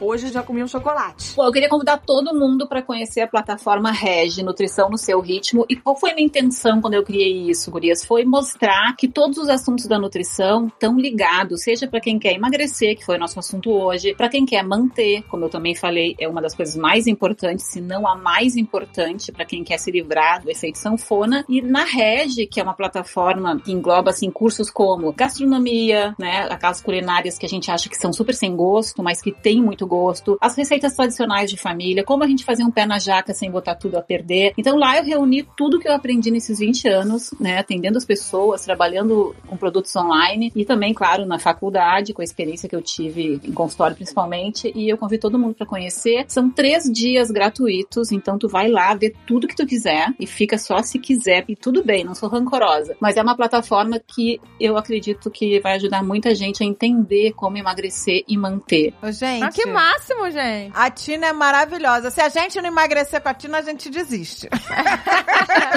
Mas, Odé, tu sabe, tu sabe que aí é que tá, né? Eu fiz a Regi porque lá eu coloquei todas as formas de tu entrar por emagrecimento. Tem gente que entra lá só porque quer fazer um pé na jaca. Tem gente que me escreve que entra lá porque quer aprender a cozinhar saudável. Mas depois que tu tá lá dentro e tem tanto, são 11 cursos, tu vê que a entrada do emagrecimento pode ser por várias janelas. Não precisa ser pela aquela coisa, tira tudo que é carboidrato, né? Muda de endereço praticamente porque tem que mudar a vida. Não precisa. É muito mais simples do que isso. E eu acredito que vai ajudar muita gente a entender o que, que tem feito de errado. Ai, gente, isso e é essa fantástico, questão das, né? das receitas, vou te dizer, ajuda muito, porque nessas horas a gente nem sabe o que fazer. E nem sabe se tá certo. Pois é, gente, exato. Nem sabe se tá fazendo certo, entendeu? Não, é tá, a melhor tá coisa. que tá abafando, fazendo um negócio lá que, pô, tudo errado. Não, ou a pessoa come uma comida horrorosa, aquela comida sem sabor e fica, ah, não vou Aí aguentar fica comer isso. traumatizada, é, não quer mais, Pois é, a exato. pessoa fala, isso não é vida, eu não vou conseguir, né? Sim, porque daí fica uma eterna coisa impossível, né, Gurias? Fica aquele negócio que tu é incapaz de fazer e é o contrário. Se tu entra por qualquer lugar da plataforma Regi, tu entra ali. Tem gente que entra, por exemplo, porque não quer mais comer carne, né? Quer tirar carne, mas não quer engordar. Quando a gente tira carne, às vezes põe muito mais carboidrato. Então eu começo a direcionar como fazer isso. E aí a pessoa começa a ver outros cursos lá dentro. E eu acho muito mais democrático tu entrar num lugar, num portal de saúde, ver se tu gosta pra depois ficar. Então foi o que eu fiz de dar três dias para as pessoas experimentarem depois quiser ficar. Gente, três dias aí não tem como não querer ficar. Dá licença que eu tô indo agora pra plataforma. Regi.com.br Tchau! Não, vamos deixar o link no post. Marcela tá lá, emagrecendo. Ela tá Pois emagrecendo. é, gente, a gente vai deixar aqui o link, porque, Não, vamos né? deixar, gente, porque olha, eu vou te falar. Eu já peguei uma- umas receitas lá, super fácil de fazer, gente. Fica delicioso. Meu- Olha, meu filho adorou, o Dave adorou, e a comida que não engorda. Que máximo, tá vendo, Nunca gente? pensei, gente. Você que quer Nunca emagrecer. pensei que eu consegui fazer a comida que não engorda. Tá vendo, gente? Ah, eu quero muito. Emagrecer sem ser um ET, né? É, não, e era gostoso pra caramba, tá? O fricassê de frango, eu amei aquele fricassê. Nossa, Sim, fricassê não, eu amo. É, e ela fez um super light. E aquela panqueca de banana é sucesso, tá? Tri boa também, né? Nossa! E a panqueca de banana fica assim no tamanho da minha cara, praticamente. já mata, já mata aquela vontade de doce, entendeu? Ô, Gurias, e tem a Krika, né? A Krika é uma personagem que eu inventei pra interagir comigo mesma, porque ela fala as coisas que ninguém me fala, porque todo mundo tem um pouco de medo, né, de, de contradizer nutricionista, porque nutricionista é acima do pedestal, que nem professor de matemática, né, que ninguém contradiz o professor de matemática. E ao contrário, ela vem, assim, eu inventei essa personagem, que sou eu de cabelo curto, lá de peruca, que a gente fica conversando, eu e ela, sobre essas questões, assim, de desses emblemas que a gente falou hoje aqui no podcast. Que máximo. Aí tem também o lado palhaçada, né? Palhaçada legal. Ué, mas assim que é bom, tem que descontrair, pois é. Não, gente, maravilhosa. Viu, meu amor? Você que quer emagrecer, você que quer manter o peso, você que quer uma vida mais saudável, você que quer parar de comer carne, né? Vários, vários motivos, né? Você que é boquinha nervosa. Bobagem. Você que é boquinha... Né? Gente, Porque às vezes a pessoa tá magra, mas não está saudável. Faz os exames de sangue, tá tudo alterado lá. Não, Isso não quer é. dizer nada. Aí, a quantidade de dinheiro que se gasta com comida esquisita que a gente nem gosta, né? Lá na, na Rede eu só ponho comida, a Deia viu, eu só ponho comida que, que assim, hoje todo mundo gosta. Porque senão o que, que adianta a pessoa virar um ET por uma semana e depois já sair rolando ladeira abaixo? Além do portal Regi, eu tenho as consultinas, tô bem exibida, né? Põe meu nome em tudo. E aí nas consultinas, sim, são tratamentos individuais de oito semanas. Se puder deixar no link aí também, acho que seria bom, hein, Gurias? Vamos Ah, deixar. sim, vamos deixar. Adorei o nome, gente. Consultina. Tem gente que, que engorda só de belisquete, e isso eu mostro muito no curso Menos Cintura, que é o de emagrecimento dentro do portal Regi, é o porquê que a gente não considera o belisquete uma comida, né? O nosso cérebro nem registra. Não. É, aquilo não é registrado. E aí a gente acha, coitada, ah, sou uma coitada que engordei, mas só porque eu como um pouquinho fora de hora, tipo 5, 6 castanhas por minuto, né? Aí não dá. pois é, né? Porque até a castanha, se você se encher de castanha, ela vai engordar, né? Não, e, e o belisquete, assim, você passa por alguém que tá comendo biscoito, ah, me dá um aqui, sabe? Tipo, É. pra quê? Né? Não tá na hora de comer ainda. É verdade. Aí você né? fica enchendo de bosta sem, sem motivo. Que você não tem Tá nem, nem com fome. nem tem prazer naquilo. É, É, simplesmente tem. mecânico. Só porque viu alguém comendo quer pegar. A cintura é que carrega a gordura ruim, né? Não é a bunda, não é nada, é a cintura, porque é ali que estão os órgãos vitais. Então, uma cintura muito. Que é a gordura visceral, né? É a gordura visceral, que é uma gordura dos novos tempos, pelos refinados e pelo aumento de insulina. Então, a men- menos cintura é o que eu acho que as pessoas têm que focar. Não é o mais gostosura, mais maravilhosíssimo no Instagram. Não, a gente tem que focar na gente, não nos outros. A, a vida da gente é só. Se a gente não tem esse corpo, a gente não vive. Então, não é uma dependência da estética, é uma dependência da sobrevivência da raça humana. Não tem nada a ver com beleza. E cintura para mulher entre 80 e 88, por estudos, já é uma cintura que está começando a ter risco. Para homem de 94 a 102. Então, se a gente consegue, ao invés de se pesar, que nem a avó de alguém aí, quem era que botava calça e ficava vendo se apertava. A minha A sogra, sogra ela dá bota. A sogra e a avó, hein? Tá com tudo essa família. Ah, não, só eu que tô toda errada. A minha a família tá ótima. Então, mas, a- mas esse pensamento dela é o perfeito. É o perfeito. Eu, por exemplo, nunca tive balança em casa. A gente, eu o Marcelo, a gente tá casado há 18 anos, a gente nunca comprou balança. A gente sempre põe uma roupa ali e fala, tá apertando, hein? Então diminui. Porque é meio loucura a balança, né? Às vezes não fez cocô, não fez xixi, tá menstruada, pesou mais. Ai, meu Deus, tô gorda. Ou não comeu nada, não tomou água, fez xixi. Ai, tô ótima, tô magra. Não é verdade. A balança é ilusória. Por isso que eu só me peso de manhã, depois que eu vou ao banheiro. Na sexta.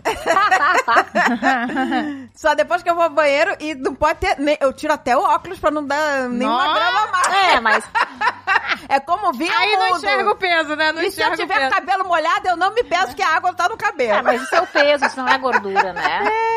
Muito bom. A cintura tu não tem como, mesmo chupando a barriga, a cintura espalha, né? A gordura não sai. Exato. Né? Não é assim, inspira que eu vou medir, depois expira que eu vou tirar a fita, né? não é assim. E sabe qual qual é um dos cursos que mais tem, assim, comentários? É o curso número 3, Pare e Compare. Que eu mostro essas pegadinhas da publicidade, que nem a gente fez aquilo, sabe? né? De, de ver o tipo de açúcar lá, aquele keto que tu tava comendo e que não valia a pena. Então, essas comparações para as pessoas serem autônomas na hora de comprar alguma coisa e não ser enganadas, tá sendo super, super, assim, comentado. Fica mais consciente, né? Ai, pois é, gente. Açúcar caríssimo. O dos monges? É, o açúcar super caro. E aí ele engorda, porque ele tem carboidrato. Ah, ele é zero açúcar, mas ele é cheio de carboidrato. Olha a tá- pegadinha! É, a pegadinha. Pegadinha do balão! Yeah, yeah, Fufu! pegadinha. Glu, for- glu, glu, yeah, yeah. Caiu na do monge! Na lábia do monge! Um monge, um ser iluminado, você tá achando que o cara, né? Por isso que o Buda é todo gordinho, né? Só do açúcarzinho.